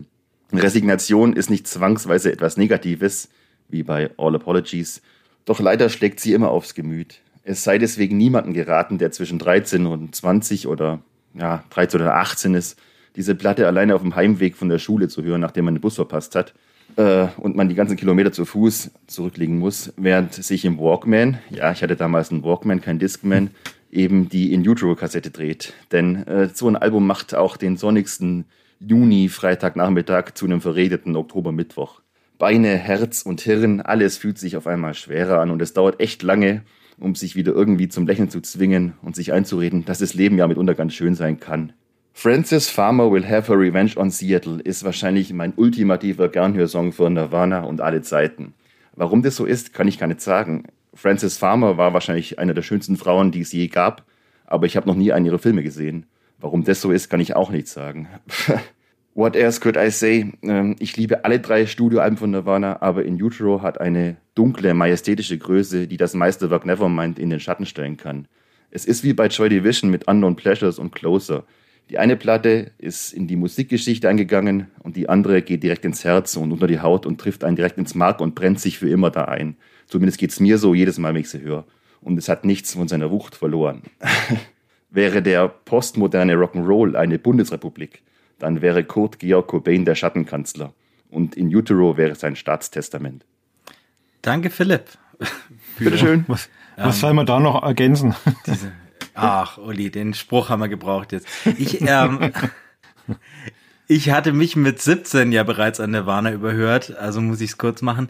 Ich mag in Utero tatsächlich lieber ähm, als die beiden anderen, weil es mit Serve the Servants den einzigen Nirvana-Song hat, den ich noch hören kann, ohne genervt zu sein. Ähm, insgesamt finde ich es dank der paar mehr Ecken und Kanten auch spannender und trotzdem verstehe ich den Hype um die angeblich unhörbare Steve Albini äh, Produktion als Antithese zu Nevermind überhaupt nicht. Erstens produziert Albini nicht, sondern drückt Record und spielt dann weiter Scrabble. Und zweitens ähm, haben sie die Singles ja doch auf Cobains Wunsch noch remixen lassen, so dass kaum Neues übrig bleibt. Sicher ein wichtiges Album, nur halt nicht mal wieder. Kann, kann nur noch anfügen, ursprünglich soll die Platte ja I Hate Myself and Want to Die heißen. Und ich finde, es hört bei dieser Platte zu jeder Sekunde an. Also auch so dieses Bemühen, den, dem Mainstream den Mittelfinger zu zeigen, ich glaube, das, das war schon da. Und dann schon so als, als zweiten Song so ein brachiales neues Inferno wie Sandler's Apprentice zu stellen, ist schon, ist schon eine Ansage. Ihr habt es angesprochen, Steve Albini Produktion. Das war ja, glaube ich, sogar auf äh, speziellen Wunsch von Kurt Cobain äh, soundtechnisch so ein bisschen an, an Surfer Rosa von den Pixies angelehnt. Den wollten wir ein bisschen ihren, der, seinen Tribut zollen und es hat schon diese typische laut-leise Dynamik, aber klingt halt trotzdem insgesamt extrem roh, schräg und, und phasenweise finde ich sogar irgendwie demomäßig und wahrscheinlich radikale Abkehr von, von Nevermind, was für mich, muss ich gestehen, immer noch das äh, liebste Nirvana-Album ist. Vielleicht bin ich da einfach in meiner kleinen Popseele ein bisschen verhaftet. Aber ähm, In Utero ist dann künstlerisch auf jeden Fall ja auf, auf Augenhöhe und du hast die Songs alle aufgezählt, äh, die, die so in die Rockgeschichte eingegangen sind, die man auch nicht missen möchte. Also ohne Zweifel ein ganz großes Album. Für mich allerdings wirklich nach Nevermind auf Nummer zwei. Okay, dann haben wir jetzt in unserem Headliner echt, äh, nicht echt, sondern endlich mal wieder einen Gast. Und wir lernen jede Menge interessante Dinge übers Bucken von Bands und Konzerten. Der Headliner. Wir sind zurück bei unserem Headliner und diesmal haben wir wieder einen Gast dabei und es ist David Lodi, der nicht nur den Club Stereo in Nürnberg betreibt, sondern auch das Nürnberg Pop Festival, das ich glaube, ich darf behaupten, das zweitgrößte deutsche Clubfestival betreibt, äh, organisiert, gegründet hat und dafür unlängst in Hamburg auf dem Reeperbahn Festival auch den Preis für das feinste Festival-Booking erhalten hat. David, erstmal Hallo und herzlichen Glückwunsch. Ja, hallo und vielen, vielen Dank für die Einladung. Ich habe mich sehr gefreut. Ich ähm, würde gleich mal beim äh, Nürnberg Pop Festival bleiben und ähm, du hast im Vorgespräch gemeint, du warst selbst fast etwas überrascht über den Preis, aber das Line-up, was sich da ähm, abzeichnet, das kann sich durchaus sehen lassen. Ähm, wir wollen ja keine Werbeveranstaltung sein, aber ähm, die Headlinerline äh, Blond, die Kraftclub-Schwester ist das, glaube ich, und Paula Carolina, die der neue Stern am deutschen New Wave Himmel. Und dann hast du auch noch, ähm, was mir aufgefallen ist, äh, Salo, der ich glaube, der wird das nächste große Ding aus Österreich.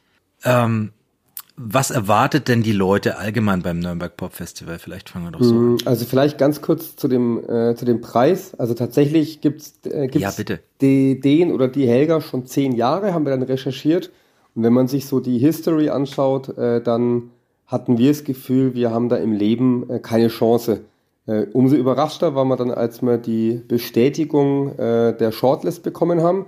Da stand aber die CO Pop drauf. Das ist übrigens das zweitgrößte Showcase-Festival in Deutschland oder Club- und Showcase-Festival. Also Nürnberg Pop ist tatsächlich das drittgrößte. Reeperbahn Festival, damit Oh. kann man, Oh. äh, das ist der größte, der, der Big Player im Norden. Dann kommt in der Mitte CO Pop, die wirklich in den letzten beiden Jahren eine fantastische Entwicklung äh, gemacht haben, habe ich äh, so gesehen. Und dann kommt äh, das Reeperbahn Festival des Südens, hat's mal ein Medienpartner genannt, äh, das Nürnberg Pop. äh, genau, und äh, ja, du hast ein paar Namen aus dem äh, Line-Up äh, gerade berichtet. Ähm, und ich glaube auch tatsächlich, dass Blond, das sind zwei Kraftclub-Schwestern, wenn ich es recht in Erinnerung habe, wirklich so ein Glücksgriff waren, weil die einen super guten Sommer hingelegt haben. Mm, Und tatsächlich auch Paula Carolina hat jetzt eine erste Clubtour am Start, glaube ich, im November. Die ist schon fast ausverkauft. Äh, bei Salo bin ich ehrlich gesagt gespannt, äh, weil die einen sagen, der wird der Act, der durch die Decke geht aus Österreich. Die anderen sagen, mal sehen. Wir können auch nur mutmaßen, auf jeden Fall. Ähm, ja, ihr seid auf jeden Fall das zweitgrößte Clubfestival der Herzen. Das so hast du schön gesagt. Dankeschön. Und ich weiß ja aus geheimer Quelle, dass der Uli ein großer Fan von Kari Kari ist. Ich, es, Auch die. es könnte sein, dass... Erstmal Hallo. Ja, hallo Uli. Erst aus dem Hintergrund äh, melden wir uns auch zu Wort. Ähm, ja, wir wollen äh, die Robocop Kraus auch nicht vergessen, ne, die wir hier in der, im Podcast auch schon mehrmals gefeatured haben, die auch eine Comeback-Show geben bei Nürnberg Pop. Mein, mein Special äh, Highlight wird vielleicht noch äh, Brockhoff. Da freue ich mich auch sehr drauf. Also insgesamt wirklich ein, ein klasse Line-Up heuer. Ich kann ja jetzt im Podcast exklusiv droppen, dass äh, Brockhoff tatsächlich den Nürnberger Popkulturpreis, die Gunda, gewinnen wird. Ähm, In der Kategorie Newcomer National. Ja, tatsächlich äh, werden wir das übermorgen veröffentlichen. Ich weiß jetzt gerade gar nicht genau, wann äh, der Beitrag hier gesendet wird oder ob das gerade live ist. Wäre mir aber auch egal. Grundsätzlich äh, droppe ich das jetzt hier einfach weltweit exklusiv vor jeder Pressemitteilung, vor jedem Social Media Post. Brockhoff wird äh, die Gunda für, als Newcomer National gewinnen, tatsächlich, ja. Ja, die wollten wir vor zwei Wunderbar. Jahren bei Waldstock Festival auch buchen. Also war auch gebucht, dann ist sie, äh, die Sängerin leider krank geworden. Deswegen fand ich es sehr schade und jetzt dann die zweite Chance, sie endlich mal zu sehen. Nehmen wir eigentlich Ich hoffe, sie live auf? bleibt, sie bleibt gesund. Also ich habe sie tatsächlich kurz auf dem Reeperbahn-Festival getroffen, da hat sie einen sehr gesunden Eindruck äh, gemacht und soweit ich mich dunkel erinnern kann, auch ein alkoholisches Getränk in der Hand gehabt. Okay. Sein der Beste. Beruhigend. Beruhigend zu wissen. Was ich vergessen habe zu sagen, es stattfinden tut's vom 5. bis zum 7. Oktober. Donnerstag bis Samstag. Vorglühen bei mir zu In- Hause. In diversen Locations in Ja, Nürnberg. also ich, da, ich, ich steuere vielleicht noch zwei Acts dazu, auf die ich mich sowieso mal freue. Wenn es euch interessiert, weiß ich nicht genau. Interessiert es euch? Unbedingt. Wäre die nächste Frage Oh, gewesen. schön. Äh, dann komme ich dir zuvor, genau. Also tatsächlich ist so ein bisschen, und da äh, schließen wir vielleicht auch einen Kreis äh, mit der Helga. Ähm, Nürnberg Pop gibt es jetzt seit zwölf Jahren, das ist unser 13. Jahr tatsächlich. Und ähm, äh, mein Teil der Arbeit ist es halt auch einfach für eine stärkere Vernetzung, äh, sowohl vom Festival als auch von der Stadt, in der stattfindet, ähm, äh, zum, zu versuchen zumindest. Und ich habe das äh, große Glück, dass ich für den Verband für Popkultur in Bayern äh, seit Ende der Pandemie im Bereich Export arbeite. Das bedeutet, ich unterstütze junge bayerische äh, Acts dabei, auf äh, europäischen Showcase-Festivals zu spielen. Das wiederum hat zur Folge, dass ich die Menschen, die diese Showcase-Festivals veranstalten, kennenlernen darf und äh, im Lauf von Monaten, Jahren äh, es einfach auch äh, dann mal schaffe, solche Menschen nach Nürnberg zu bringen. Und äh, da sind tatsächlich dieses Jahr drei Glücksfälle äh, passiert, auf die ich mich ganz besonders freue. Äh, das eine ist, dass das äh, österreichische Exportbüro, der Austrian Music Export, äh, tatsächlich äh, im 13. Jahr als erstes europäisches Land sich mit einer eigenen kleinen Showcase-Bühne vorstellen wird. Da spielen mit äh, Fars und Rahel zwei der wirklich im Moment spannendsten österreichischen Newcomer. Und das Zweite, das finde ich fast äh, äh, mindestens genauso schön, wenn nicht sogar ein bisschen äh, schöner. Ich konnte tatsächlich zwei meiner absoluten Highlights beim letztjährigen Reeperbahn Festival im Nachgang nach, zu Nürnberg Pop holen. Das ist zum einen, es ist Show in the Shit Boys. Das ist eine queere, färöische Punkband, äh, deren Songs teilweise ungefähr so zwischen 15 und 30 Sekunden äh, lang sind und die äh, in manchen Songs häufiger Fuck singen, als in dem Charles Bukowski Buch auf einer Seite geschrieben ist. Ähm, und die zweite Band äh, sind Heath Blood and Die aus Norwegen. Man muss sich vielleicht so dieses Reeperbahn Festival äh, in dem Bereich für Musikagenten so ein bisschen so vorstellen. Man hüpft zehn Minuten rein, dann wieder raus, nächste Location, rein, raus. Und äh, bei Heath Blood and Die war der Laden am Anfang ziemlich gut gefüllt und nach zehn Minuten dachten irgendwie alle, ja gut, jetzt geht die ganze Musikbranche äh, wieder raus und äh, das war's dann. Und es sind aber alle drin geblieben. Und äh, die Band macht so einen äh, Sound wie so alte Deftones-Scheiben, kommen aus dem tiefsten äh, Norwegen und haben wirklich mit einer Leidenschaft und Hingabe äh, performt, dass ich auch das tatsächlich direkt im Nachgang dem Agenten geschrieben habe und die Band nach Nürnberg geholt habe. Und das sind eigentlich so ein bisschen für mich die drei äh, wirklich spannendsten Themen, die auch gleichzeitig so ein bisschen die Entwicklung zeigen, die unter Umständen das Helga Gremium auch gesehen hat. Mhm. Super interessant. Du hast jetzt nämlich schon eine Frage, die ich später gestellt hatte, halb beantwortet, nämlich äh, wie viel bei Booking des Festivals und später können wir auch über den Club reden, wie viel davon sind Initiativanfragen deines, deinerseits? Wie viel hast du an Bewerbungen auf dem Tisch oder äh, von den Bewerbungen sind da viele Package-Deals dabei, wo du vom, von einer Booking-Agentur dann die Künstler praktisch im Paket serviert bekommst? Das würde mich mal interessieren, um so hinter die Kulissen zu blicken. Mm, also ich glaube, diese Package-Deals kennt man vor allem von den großen Open-Air-Festivals. Das ist jetzt bei Nürnberg Pop eigentlich hm. nicht normal. Ähm, es ist schon so, dass wir halt auch im Team, ich bin ja in dem Fall dann auch Repräsentant eines Teams, Acts so auf dem Schirm haben, die dann von der einen oder anderen Seite an mich rangetragen werden, so hey David, frag die doch mal an.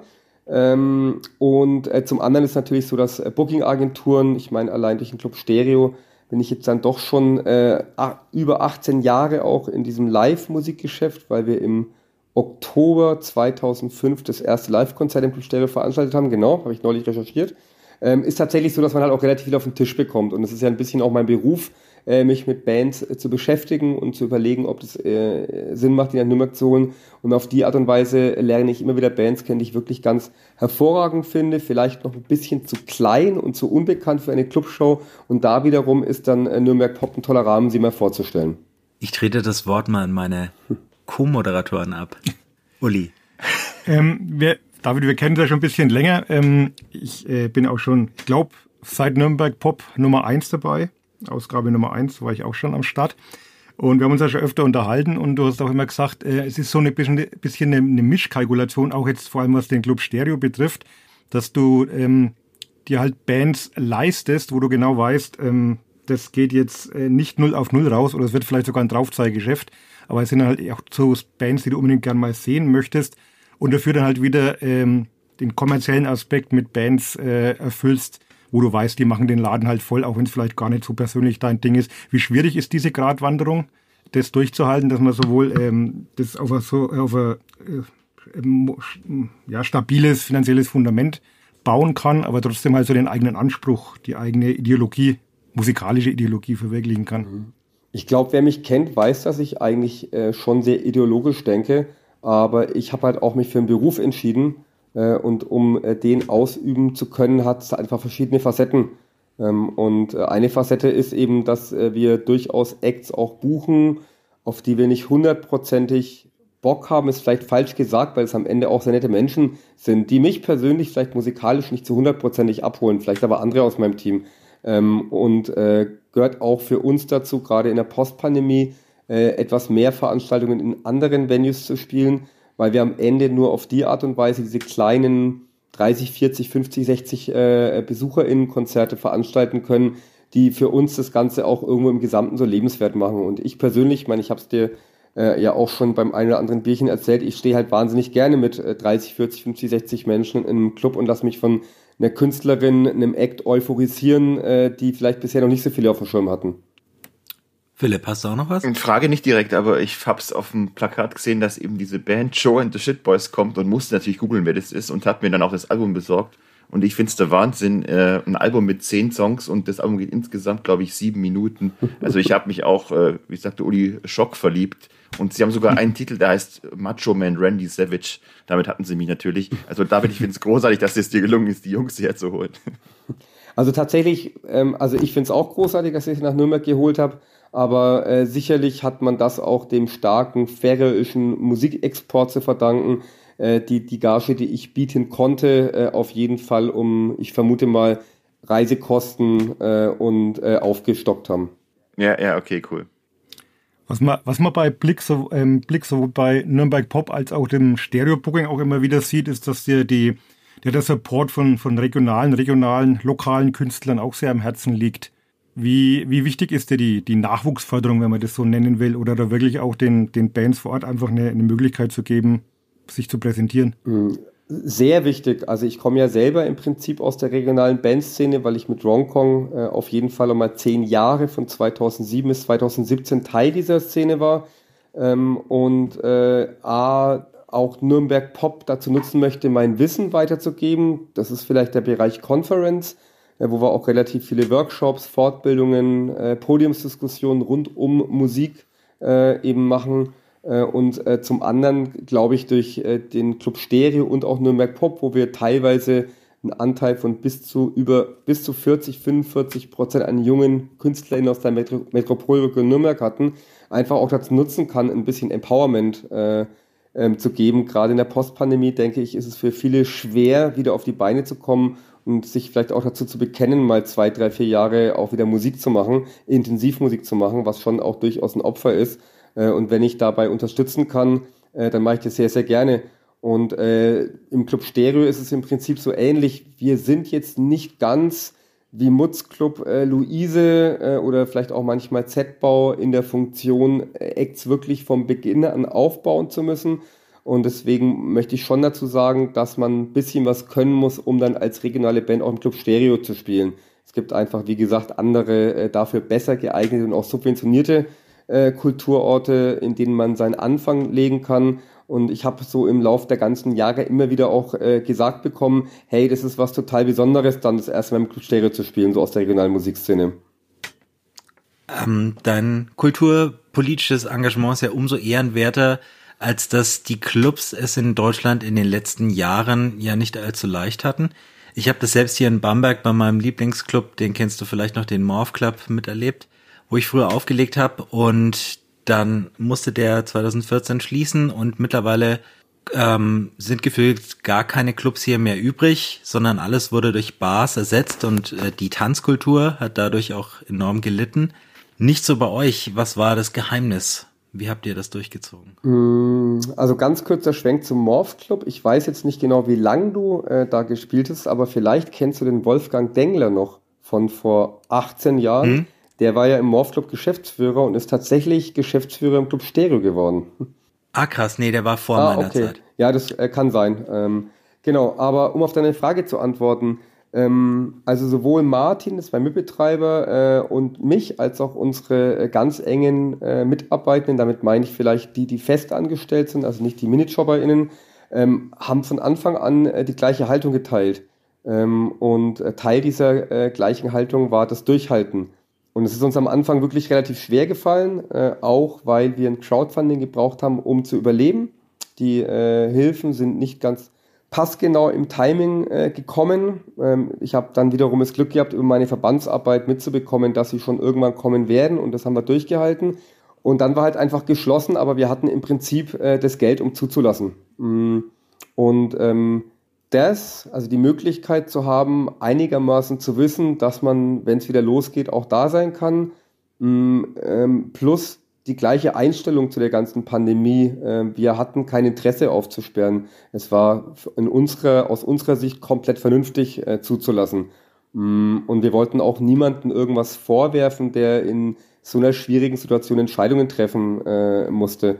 Das äh, hätte ich nicht gerne selber machen müssen irgendwo so. Also ich glaube eigentlich, das ist am Ende okay gelaufen. Wir hatten einfach eine gute Einstellung und am Ende waren auch in Deutschland die Hilfen gut. Wenn man ins europäische Ausland schaut, äh, gibt es, glaube ich, kaum ein Land, das ähnlich gute äh, Corona-Hilfen hatte. Ich würde noch mal einmal zum, zum Booking kurz zurückkommen, äh, aus aktuellem Anlass. Ähm, wir hatten jetzt in Nürnberg hier gerade den Fall, dass sich der Z-Bau, den du vorhin schon angesprochen hast, ähm, zum Jubiläum irgend so ein Rapper eingeladen hat, ist überhaupt nicht meine Baustelle, deswegen weiß ich jetzt nicht einmal den Namen, der aber jetzt nicht unbedingt durch besonders ähm, frauenfreundliche Texte aufgefallen ist. Und da gab es jetzt einigen Trouble und ich glaube, der wurde jetzt auch wieder ausgeladen. Ähm, was sind denn bei euch so die Ausschlusskriterien oder welche Rolle spielt denn dieses Awareness-Thema bei der Auswahl von Bands? Oder wie, wie einigt ihr da euch? Wie, wie äh, wird darüber diskutiert? Wie läuft sowas ab? Also ich glaube, ich habe das Glück, dass ich nicht der allergrößte Hip-Hop-Kenner bin. Deswegen äh, hätte mir sowas mit Chucky One, glaube ich, war das einfach nicht passieren können. Ja, genau. Ja. ähm, das ist, äh, wir sind im Club Stereo ein Indie-Laden, also äh, alles, was rund ums Thema Indie in wirklich vielerlei Varianten, also von äh, Post-Hardcore, Indie-Punk über Singer-Songwriter, Indie-Tronics, äh, da glaube ich, sind wir nicht schlecht drin, aber im Hip-Hop sind wir schlecht drin und äh, wir hatten tatsächlich auch in den vergangenen Jahren mit Hip-Hop-Künstlern immer wieder wirklich schlechte Erfahrungen gemacht im Club Stereo und deswegen irgendwann mal, das ist schon einige Zeit von vor der Pandemie her, äh, beschlossen, keine Hip-Hop-Acts mehr einzuladen mit wirklich ganz, ganz seltenen Ausnahmen. Äh, das sind dann Künstler, die schon mal da waren, mit denen wir eher eine gute Erfahrung gemacht haben. Ähm, deswegen muss ich gestehen, kann ich das äh, gar nicht so richtig beurteilen. Ich habe da natürlich auch das irgendwo auf Instagram oder Facebook gesehen, habe dann mal äh, Google äh, hergenommen und habe geschaut, was ich zum Thema Battle, Rap äh, finde. Aber nach zehn Minuten äh, habe ich es dann auch wieder bleiben gelassen, weil ich, wie gesagt, einfach im Genre nicht drin bin. Mir tun die ganzen Z-Bau-Leute echt total leid, dass sie äh, da so eine äh, Geschichte durcherleben mussten. Und ich kann mir auch vorstellen, dass es innerhalb von einem Team da wirklich zu langen, intensiven Auseinandersetzungen zwischen Kunstform, äh, Battle Rap und äh, dem, was der eben dann textlich von sich äh, gibt, gekommen ist. Ähm, wir selber im Club Stereo ähm, haben tatsächlich das Problem nicht. Also ich kann mich jetzt eigentlich aus den 18 Jahren an keinen Act erinnern, wo wir so im Nachgang oder auch davor vielleicht ähm, oder währenddessen äh, wirklich so eine kritische, kritische Auseinandersetzung zum Beispiel wegen Texten hatten. Also es waren eher Abende, ähm, vereinzelt Abende in den, 10, in den 18 Jahren, äh, wo uns einfach Künstler nicht gut behandelt haben und vielleicht deswegen irgendwie eher so schlechte Laune verursacht haben. Das war aber nicht äh, aufgrund von Texten. Wobei es ja durchaus im Indie-Bereich ähm, Bands gibt, ähm, die dann vielleicht in anderer Weise fragwürdig sind. Also Ariel Pink würdest du jetzt wahrscheinlich auch nicht mehr buchen wollen. Mhm. Nur als Beispiel. Wir hatten das als Thema auch schon mal im Podcast. Was darf man noch hören? Oder diese, ja, ist es Cancel Culture oder ist es einfach ein gewisses Bewusstsein, das man auch in dieser Musikrichtung braucht? Also es ist jetzt kein Hip-Hop spezifisch, mhm. also vielleicht im Hip-Hop ein besonderes Problem, aber schließt nicht aus, dass es auch andere Bands gibt. Also ich kann vielleicht eine Geschichte ja. erzählen, äh, die relativ aktuell ist. Wir hat, haben im November zum zweiten Mal einen Künstler aus dem Bereich Darkwave äh, im Club Stereo zu Gast und wurden beim allerersten Mal von einem Mitarbeiter, der sich da sehr gut auskennt, darauf angesprochen, dass äh, vereinzelt Gäste da waren, die politisch nicht korrekte Symbole auf ihren Klamotten hatten. Im Nachgang haben wir uns das mal ganz genau angeschaut und die Einstellung des Künstlers und auch von seinem Umfeld überprüft und sind darauf gekommen, dass das äh, auf gar keinen Fall irgendwas mit uns und auch nicht mit dem Künstler zu tun hat, haben aber diesen Mitarbeiter gebeten und das macht er auch, äh, bei dem Konzert im November mit am Einlass zu sitzen und dafür zu sorgen, dass Menschen, die solche Symbole eben mit sich tragen, nicht reingelassen werden. Okay. Da habe ich jetzt eine gute Frage. Äh, David, definier doch mal aus seiner Sicht den typischen, in Anführungszeichen, äh, Stereogänger. Ach, das ist schwer zu sagen, du. Also, weil wir haben ja so zwei Arbeitsfelder oder Tätigkeitsfelder. Das eine sind die Konzerte und das ist wirklich total unterschiedlich. Das kann der Uli sicherlich bestätigen. Da sind Konzerte dabei, da ist Durchschnittsalter irgendwie 18 und es sind welche dabei, das ist Durchschnittsalter 50. Also daraus so einen typischen mhm. Stereogänger abzuleiten, natürlich wird mir schwer damit. Beim Partyleben wiederum ist es so, dass ich da eigentlich schon länger nicht mehr Teil davon bin. Ähm, und deswegen äh, tue ich mir auch da ein bisschen schwer, so einen Prototypen äh, abzulesen. Äh, würde aber sagen, zumindest sind die Menschen nicht ganz jung. Also ich glaube, dass auch bei den Partys das Publikum im Club Stereo, äh, sage ich mal, so ab 20 aufwärts ist und nicht drunter und sich auch durchaus bei äh, bestimmten Abenden, zum Beispiel wenn wir mit Star FM zusammen eine Clubnacht machen, äh, durchaus auch 40, 45, 50-Jährige mal irgendwie für einen Abend äh, wohlfühlen. Und ich denke schon, dass es Menschen sind, äh, die einfach Bock auf das haben, was wir machen. Das, was wir inhaltlich bieten im Partybereich, also Gitarrenmusik in allen Facetten, sollte sich dann doch mal rumgesprochen haben nach all den Jahren. Ja, ja, ja. Ja, ich glaube, euer vielfältiges Publikum spricht ja auch ähm, für die Vielfältigkeit des Angebots, das ihr bietet. Ähm, ich wollte trotzdem noch mal ganz kurz zurück zum Booking und zu dem Kontroversen. Ähm, weil es gibt ja nicht nur frauenfeindliche Künstler, es gibt ja auch frauenfeindliches Booking, wenn man sich ähm, das Rock im Park vom letzten Jahr, über das wir damals auch diskutiert haben, anschaut. Und in diesem Zuge wollte ich das Nürnberg Pop Festival nochmal lobend hervorheben, weil ich wage zu behaupten, dass ihr im diesjährigen Line-up ähm, einen deutlichen Frauenüberhang sogar habt. Vielen Dank für die Lobe, das kann ich auch so rückbestätigen. Ähm, tatsächlich diskutieren wir auch ganz viel äh, über Festivals, verschiedene Festivalformate, groß, klein. Ich war gerade vier Tage beim Reeperbahn Festival, da trifft man natürlich auch viele Kolleginnen und Kollegen, äh, mit denen man sich darüber auch austauscht oder besucht auch mal den einen oder anderen Workshop zum Thema. Ich bin mir halt ehrlich gesagt nicht ganz sicher, ob es nicht vielleicht auch äh, der Luxus ist, den, ein, den Festivals wie Reeperbahn Festival, CO Pop und Nürnberg Pop haben, ähm, sowas machen zu können. Ähm, äh, also bei Nürnberg Pop ist die größte Spielstelle in diesem Jahr, glaube ich, eine 650er Kapazität. Es gibt äh, mehr als ausreichend sehr, sehr gute äh, Acts mit äh, Vibe, mit äh, Musikerinnen, äh, die man auf diese Bühnen stellen kann. Wenn du jetzt aber ein Southside oder ein Rock im Park buchst und hast halt irgendwie auf der Mainstage eine Kapazität von 30.000, ist das äh, sehr überschaubar. Ne? Und ähm, es ist schön, dass so äh, uns dieser Vorbildcharakter zugesprochen wird. Und Nürnberg Pop ist auch seit 2019 bei Key Change. Das ist eine europäische Initiative, die sich für Gender Balance in Festival-Lineups ähm, ähm, einsetzt. Und äh, wir nehmen das auch tatsächlich sehr ernst, einfach weil wir die Möglichkeit dazu haben, ähnlich wie CO Pop und Reeperbahn Festival. Ich bin mir bloß nicht sicher, ob sich das auf diese Big Player wirklich hochskalieren lässt. Wahrscheinlich nicht. Guter Punkt. Wobei auch die großen Festivals ja unter der Headliner, ähm, unter den Headliner-Zeilen auf dem Plakat äh, durchaus Raum auch für Künstler haben, die in Clubs auch nur 650 Leute maximal ziehen. Ne? Da gebe also, ich dir. Da wäre dann schon. Da gebe ich dir recht. Es ist auf der anderen Seite aber so, dass der äh, Booking-Markt auch bei den Festivals hart umkämpft ist.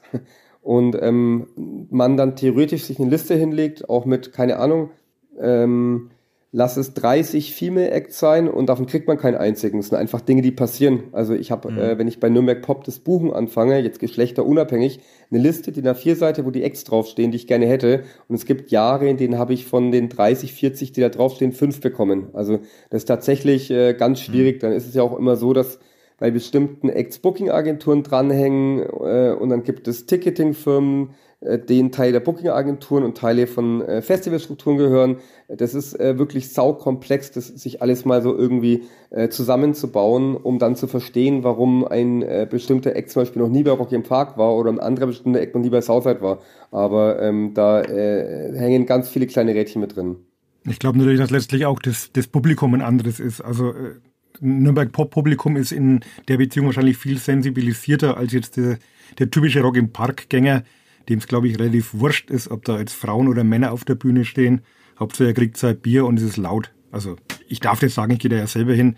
Gar nicht jetzt äh, abschätzig gemeint, aber ich glaube, dass da ein ganz anderes Bewusstsein da ist. Und es funktioniert ja das Konzept Rock im Park. Also sie haben jetzt aus der kommerziellen Sicht keinen keinen Grund, da irgendwas zu ändern.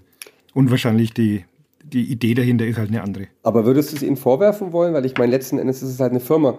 Äh, die wollen Umsatz machen genau. und ihre MitarbeiterInnen bezahlen. Ja Ich hatte ja tatsächlich vor äh, nicht allzu langer Zeit ein sehr interessantes Gespräch mit den Nürnberger Nachrichten, genau über das Thema. Äh, und ich meine, du als Zeitungsmensch äh, wirst wissen, wie sich die Dinge da verändert haben. Und äh, wie klar inzwischen da teilweise ausgesprochen wird, hey, wir ja. sind eine Firma. Da läuft ein Algorithmus und wir machen das, was der Algorithmus sagt. Klar. Kein Kommentar. also ich, Ah, jetzt blicken wir endlich hinter die Kulissen des äh, dreckigen Journalismusgeschäfts. Aber ich wollte noch eine Sache zu Rock im Park sagen, weil äh, ich tatsächlich jetzt auf dem Reeperbahn Festival ein Gespräch äh, mit jemand hatte, der wegen dem Line-Up zu Rock im Park gegangen ist und eigentlich äh, sehr viele Jahre große Vorteile gegen äh, Rock im Park äh, hatte und äh, ganz überraschend auch für mich, weil Uli auch gerade quasi so in eine Klischeetonne getreten hat, habe ich genau von dem das Gegenteil gehört. Der hat sich super wohl gefühlt, fand äh, auch wenn das äh, Line-up überwiegend äh, männlich äh, dominiert war, trotzdem und das Publikum zu teilen ein bisschen prollig, hat er sich da trotzdem relativ wohl gefühlt. Mm, und ähm, wenn ich so an die Jahre denke, also ich habe ja auch mal bei Rock im Park hinter den Kulissen arbeiten äh, dürfen. Ja, ein sehr männlich dominiertes Line-up hinter den Kulissen allerdings so gar nicht. Und wenn man sich dann anschaut, dass fünf Jungs auf der Bühne stehen und 10.000 Mädels in der Arena äh, ähm, tanzen, so wie bei Anmal Kantereit, naja, also äh, Nachfrage schafft Angebot, ne? Ja. Immer, okay. Kehren wir zurück auf die kleineren Bühnen. Ähm, ich glaube, wir kommen so langsam schon zum Ende und da müssen wir natürlich immer nostalgisch schwelgen und deshalb würden wir gerne deine drei schönsten und deine drei schlimmsten Momente aus den, du sagtest 2005, lass mich reden, 18 Jahren Club Stereo ähm, erfragen wollen. Also einerseits schönste ist klar, ähm, aber was waren so auch die seltsamsten oder ärgerlichsten Begegnungen mit Künstlern jetzt ohne Namen zu nennen, musst du nicht. Mit Namen so, bitte. Mein, natürlich, wenn du magst, aber naja, also unsere Reichweite ist minimal. Aber ich, die ganz wichtigste Frage: ähm, Musstest du schon mal nur die grünen M&Ms aus einer Packung picken für das ähm, das Essen backstage? Das muss ich tatsächlich also gibt's das muss ich tatsächlich noch nicht. Also mir fallen jetzt sofort auf jeden Fall zwei ganz schlimme Geschichten ein. Äh, die eine Geschichte ist die Geschichte, warum ich kein Tontechniker geworden bin, sondern Booker. Ähm, weil als wir den Club Stereo aufgemacht haben, äh, da hat tatsächlich jeder so ein bisschen alles gemacht und es gab ja auch noch keine Bühne damals, sondern wir haben irgendwann mal äh, Teppichstücke auf Europaletten gespackst und haben das dann immer so aus dem Backstage-Raum geholt, wenn eine Band kam. Und ähm, dann hatten wir irgendwann mal eine Band eingeladen und äh, meine zwei Kollegen konnten nicht und haben gesagt, David, du mischst die jetzt. Und ich dachte so, keine Ahnung, das sind ein paar Knöpfchen, da drehe ich jetzt mal rum und dann wird es schon irgendwie gehen. Und dann war das eine relativ wilde äh, Punk-Nummer äh, mit wirklich guter Stimmung und viel Stage-Gedive. Bloß der David am Mischer hat es einfach komplett verkackt und irgendwann aus einem Versehen raus die Monitore abgedreht, was zur Folge hat, dass der Sänger von der Band ihn verprügeln wollte. und äh, da habe ich dann an dem Abend, habe ich dann, also er hat mich nicht verprügelt, wir haben uns dann schon irgendwie wieder vertragen, aber meine Mischerkarriere habe ich beendet im Club Stereo. Ähm, genau, eine äh, weitere Geschichte, die mir noch einfällt, ist, dass wir mal einen Künstler äh, da hatten, äh, der hatte diese wirklich widerwärtigen Patchouli-Räucherstäbchen und hat so als, als Teil einer Art Zeremonie erstmal äh, den Club Stereo selig gesprochen äh, mit Patchouli-Räucherstäbchen und keiner von uns wollte mehr arbeiten. Das war äh, wirklich äh, super übel. Ja, und dann gibt es tatsächlich so ein, zwei Erfahrungen mit Hip-Hop-Acts. Äh, die möchte ich jetzt nicht weiter vertiefen, aber vielleicht so zusammenfassend sagen, dass es immer, dass es seitdem für mich immer so ein Geschmäckle hat, wenn Acts in der Öffentlichkeit links reden und antisexistisch und äh, antirassistisch und wenn dann die Tür vom Backstage zu ist, plus die Mitarbeiter vom Club da sind da, äh, dann geht's genau andersrum zur Sache. Also haben wir tatsächlich lernen müssen so äh, in der äh, Praxis. Naja, und die schönsten Momente, äh, ehrlich gesagt, ähm, also wenn man sich so die History-Liste äh, vom Club Stereo, die gibt's ja auf der Webseite anschaut, dann gibt's einfach ein paar äh, Bands, äh, deren Gastspiel ich bei uns äh, im Leben nicht mehr vergessen werde, weil man es eigentlich auch kaum glauben kann, dass die mal da waren. Also äh, an Mike Kanterreiten von wegen Lisbeth haben sich tatsächlich im Club Stereo kennengelernt, was echt äh, total schön ist. Und wenn an Mike Kanterreit heute in der Arena spielen, dann grüßen sie immer noch ihre Fans im Club Stereo damals. Das finde ich echt äh, super süß. Äh, für mich eins der abgefahrensten Gastspiele waren Glass Animals, bevor die groß geworden sind, waren sie einfach einmal im Club Stereo. Mhm. Mm, und auch äh, Parcels, äh, sehr äh, coole Geschichte von Nürnberg Pop Äh, Parcels äh, waren eigentlich gar nicht geplant, aber relativ kurz vor dem Festival damals, bis 2016 gewesen sein, hat eine andere Band abgesagt und äh, ich hatte so ein Soundcloud-Demo mit drei äh, Soundcloud-Songs äh, vor mir liegen, habe das angehört, dachte mir, wow, was ist denn das? Schick's den anderen beiden Mitbetreibern, die sagen, ey, lass die einfach buchen, schauen wir mal, was passiert. Und dann waren es Parcels und haben ihre allererste Show in Nürnberg gespielt und die allerletzte, die so klein war. So, war das jetzt genug oder wow. war da noch mehr, Hör nicht? Ja. Könnte noch lang erzählen. Ger gern noch mehr. Gossip naja, äh, also bei Nürnberg Pop fallen mir noch ein paar lustige Geschichten ein, äh, wie zum Beispiel unser erstes Gastspiel in der Clara-Kirche, wo eine österreichische so Avantgarde-Künstlerin, vielleicht kennt ihr sie noch, Gustav gespielt hat und am Ende ihres mhm. Auftritts zum Kirchenaustritt aufgerufen hat. Ähm, und wir danach äh, zum äh, Rapport beim Pastor gebeten worden sind. Da muss ich ja fast an Sinead O'Connor denken. Ja, stimmt. Äh, also das war, äh, ja genau, das war eine abgefahrene Nummer und wirklich total äh, bezaubernd waren 2013 Mighty Oaks. Die hatten wir auch in die Clara-Kirche gebucht. Also die Geschichte mit dem Pastor ist gut gegangen. Ne? Der, der wollte ein bisschen wissen, ob wir uns mit ihm auch über Politik unterhalten können. Das haben wir eine Stunde gemacht beim Kaffee und er hat gesagt, ey, ihr seid gut, wir machen, machen nächstes Jahr wieder. Äh, Absolution. Genau, und äh, genau, und tatsächlich, Mighty Oaks hatten im Sommer 2013, falls ihr euch erinnert, diese ganzen Stadion-Shows in Berlin und so mit Kings of Leon gespielt. Und äh, sind da quasi so äh, total durch die Decke gegangen und wir hatten sie für, es ist schon verjährt, nächstes Jahr darf ich es erzählen, was es gekostet hat, also was Jan Garsche gezahlt für Mighty Oaks, echt abgefahren ähm, weil sie einfach noch keiner kannte, bevor sie im Sommer mit Kings of Leon durchgegangen sind. Und ich hatte sie in die Clara-Kirche gebucht ja. und äh, ich weiß nicht, ob ihr die schon mal live gesehen habt. Also unabhängig davon, dass es irgendwann so ein Radio-Folk-Eck geworden ist, können die ja wirklich unfassbar singen äh, und haben dann äh, in der Kirche einfach alle zum Weinen gebracht, inklusive sich selber. Und es gibt so ein äh, Kopfkinobild, was ich noch im Kopf habe, wo dann der Sänger so nach dem Konzert, das Publikum macht Standing Ovations zehn Minuten lang, Tränen überströmt mit seinem Handy im Publikum äh, auf der Bühne steht und versucht es zu fotografieren und es nicht hinbekommt, weil er einfach so flennen muss. Und es war total schön. Ja. Weil ich natürlich erwähnen ja, muss, dass wir die bei Waldstock groß gemacht Waldstock, haben, ein Jahr vorher. Ja, ne? Ich war da. Ja. ja. Waldstock ist die Mutter aller guten 2013 oder jede Band, die ihr hattet, ist ja. durch die Decke gegangen. Ja, und wir haben ihnen noch weniger gezahlt, vermutlich. ja, es war ja 2012, du dürftest es erzählen. ja. Ihr seid also praktisch mit eurer Unterbezahlung schuld, dass die danach dachten, wir müssen jetzt um jeden Preis Geld verdienen und nur noch weichgespülte Radiomucke machen. ich ich glaube, das ist eine Entscheidung, die muss jeder für sich fällen, um ehrlich zu sein. was was wäre denn so die Band auf deiner To-Do-Liste, die du, wo du davon träumst, die nochmal im Stereo oder bei Nürnberg Pop, egal, auf der Bühne zu sehen? Im, jetzt im, im äh, realistischen Bereich. Also ich rede jetzt nicht von den Foo Fighters oder sowas, sondern wirklich eine Band, wo du sagst, die könntest du dir auch vorstellen. Und äh, es hat bisher nie geklappt oder es wäre so ein Traum eben einfach mal die noch zu kriegen. Das ist eine sehr gute Frage, Uli. Mhm. Nachdem es tatsächlich so in den letzten zwei Jahren so eine kleine Entwicklung gab, dass die Reputation von Nürnberg Pop doch dazu beigetragen hat, dass einige Acts, die dem eigentlich schon entwachsen sind, noch zu uns kommen. Ein äh, gutes Beispiel aus diesem Jahr ist vielleicht Enio ich weiß nicht, ob ihr den so äh, auf dem äh, Schirm habt, aber es ist ja im Prinzip so einer der Indie-Pop-Sänger, die so durch die Decke gegangen sind und eigentlich schon dreimal so große Hallen komplett ausverkaufen. Und dass er jetzt bei uns in der Katharinenruine spielt, ist schon echt eine äh, schöne Sache. Ähm, ich würde mich eigentlich tatsächlich am meisten mal über irgendeinen von diesen sagenhaften Secret-Headlinern freuen, die ich am Tag davor ankündigen darf. Und die Band ist viel zu groß für alles, was wir machen und er hat total Bock zu kommen. Ähm, so vielleicht aller Kraftclub, die ja damals mal so eine legendäre kleine Clubtour gemacht haben und unter anderem im Glashaus in Bayreuth gespielt haben, hm, falls ihr euch erinnert. Also irgend, irgendwie so ein Ding, da kann ich jetzt auch gar keinen Namen äh, sagen. Vielleicht so aus meinem äh, so meiner äh, Denkart in der, im Jetzt-Status ist, könnte gern eine internationale Band sein, weil ich finde, dass kleine Festivals in Deutschland gerade zu wenig Möglichkeiten haben, internationale Acts zu holen und es darf gerne so ein bisschen äh, mehr wieder zurückkommen, also in den nächsten Jahren, das würde ich mir sehr wünschen. Und wenn es dann da die Band gibt, die einfach sagt, ey, äh, das passt gerade für uns irgendwie, wir haben auch total Bock, vielleicht ist die Spielstätte schön oder so, äh, da würde ich mich sehr drüber freuen. Wobei du heuer ja auch Tempels zum Beispiel im Booking hast bei Nürnberg Pop. Mhm. Ist jetzt auch durchaus ein Name. Das stimmt und da kann ich euch gleich schon sagen, das habe ich, die habe ich auf dem Reeperbahn Festival jetzt gesehen, das wird grandios. Was für eine Band.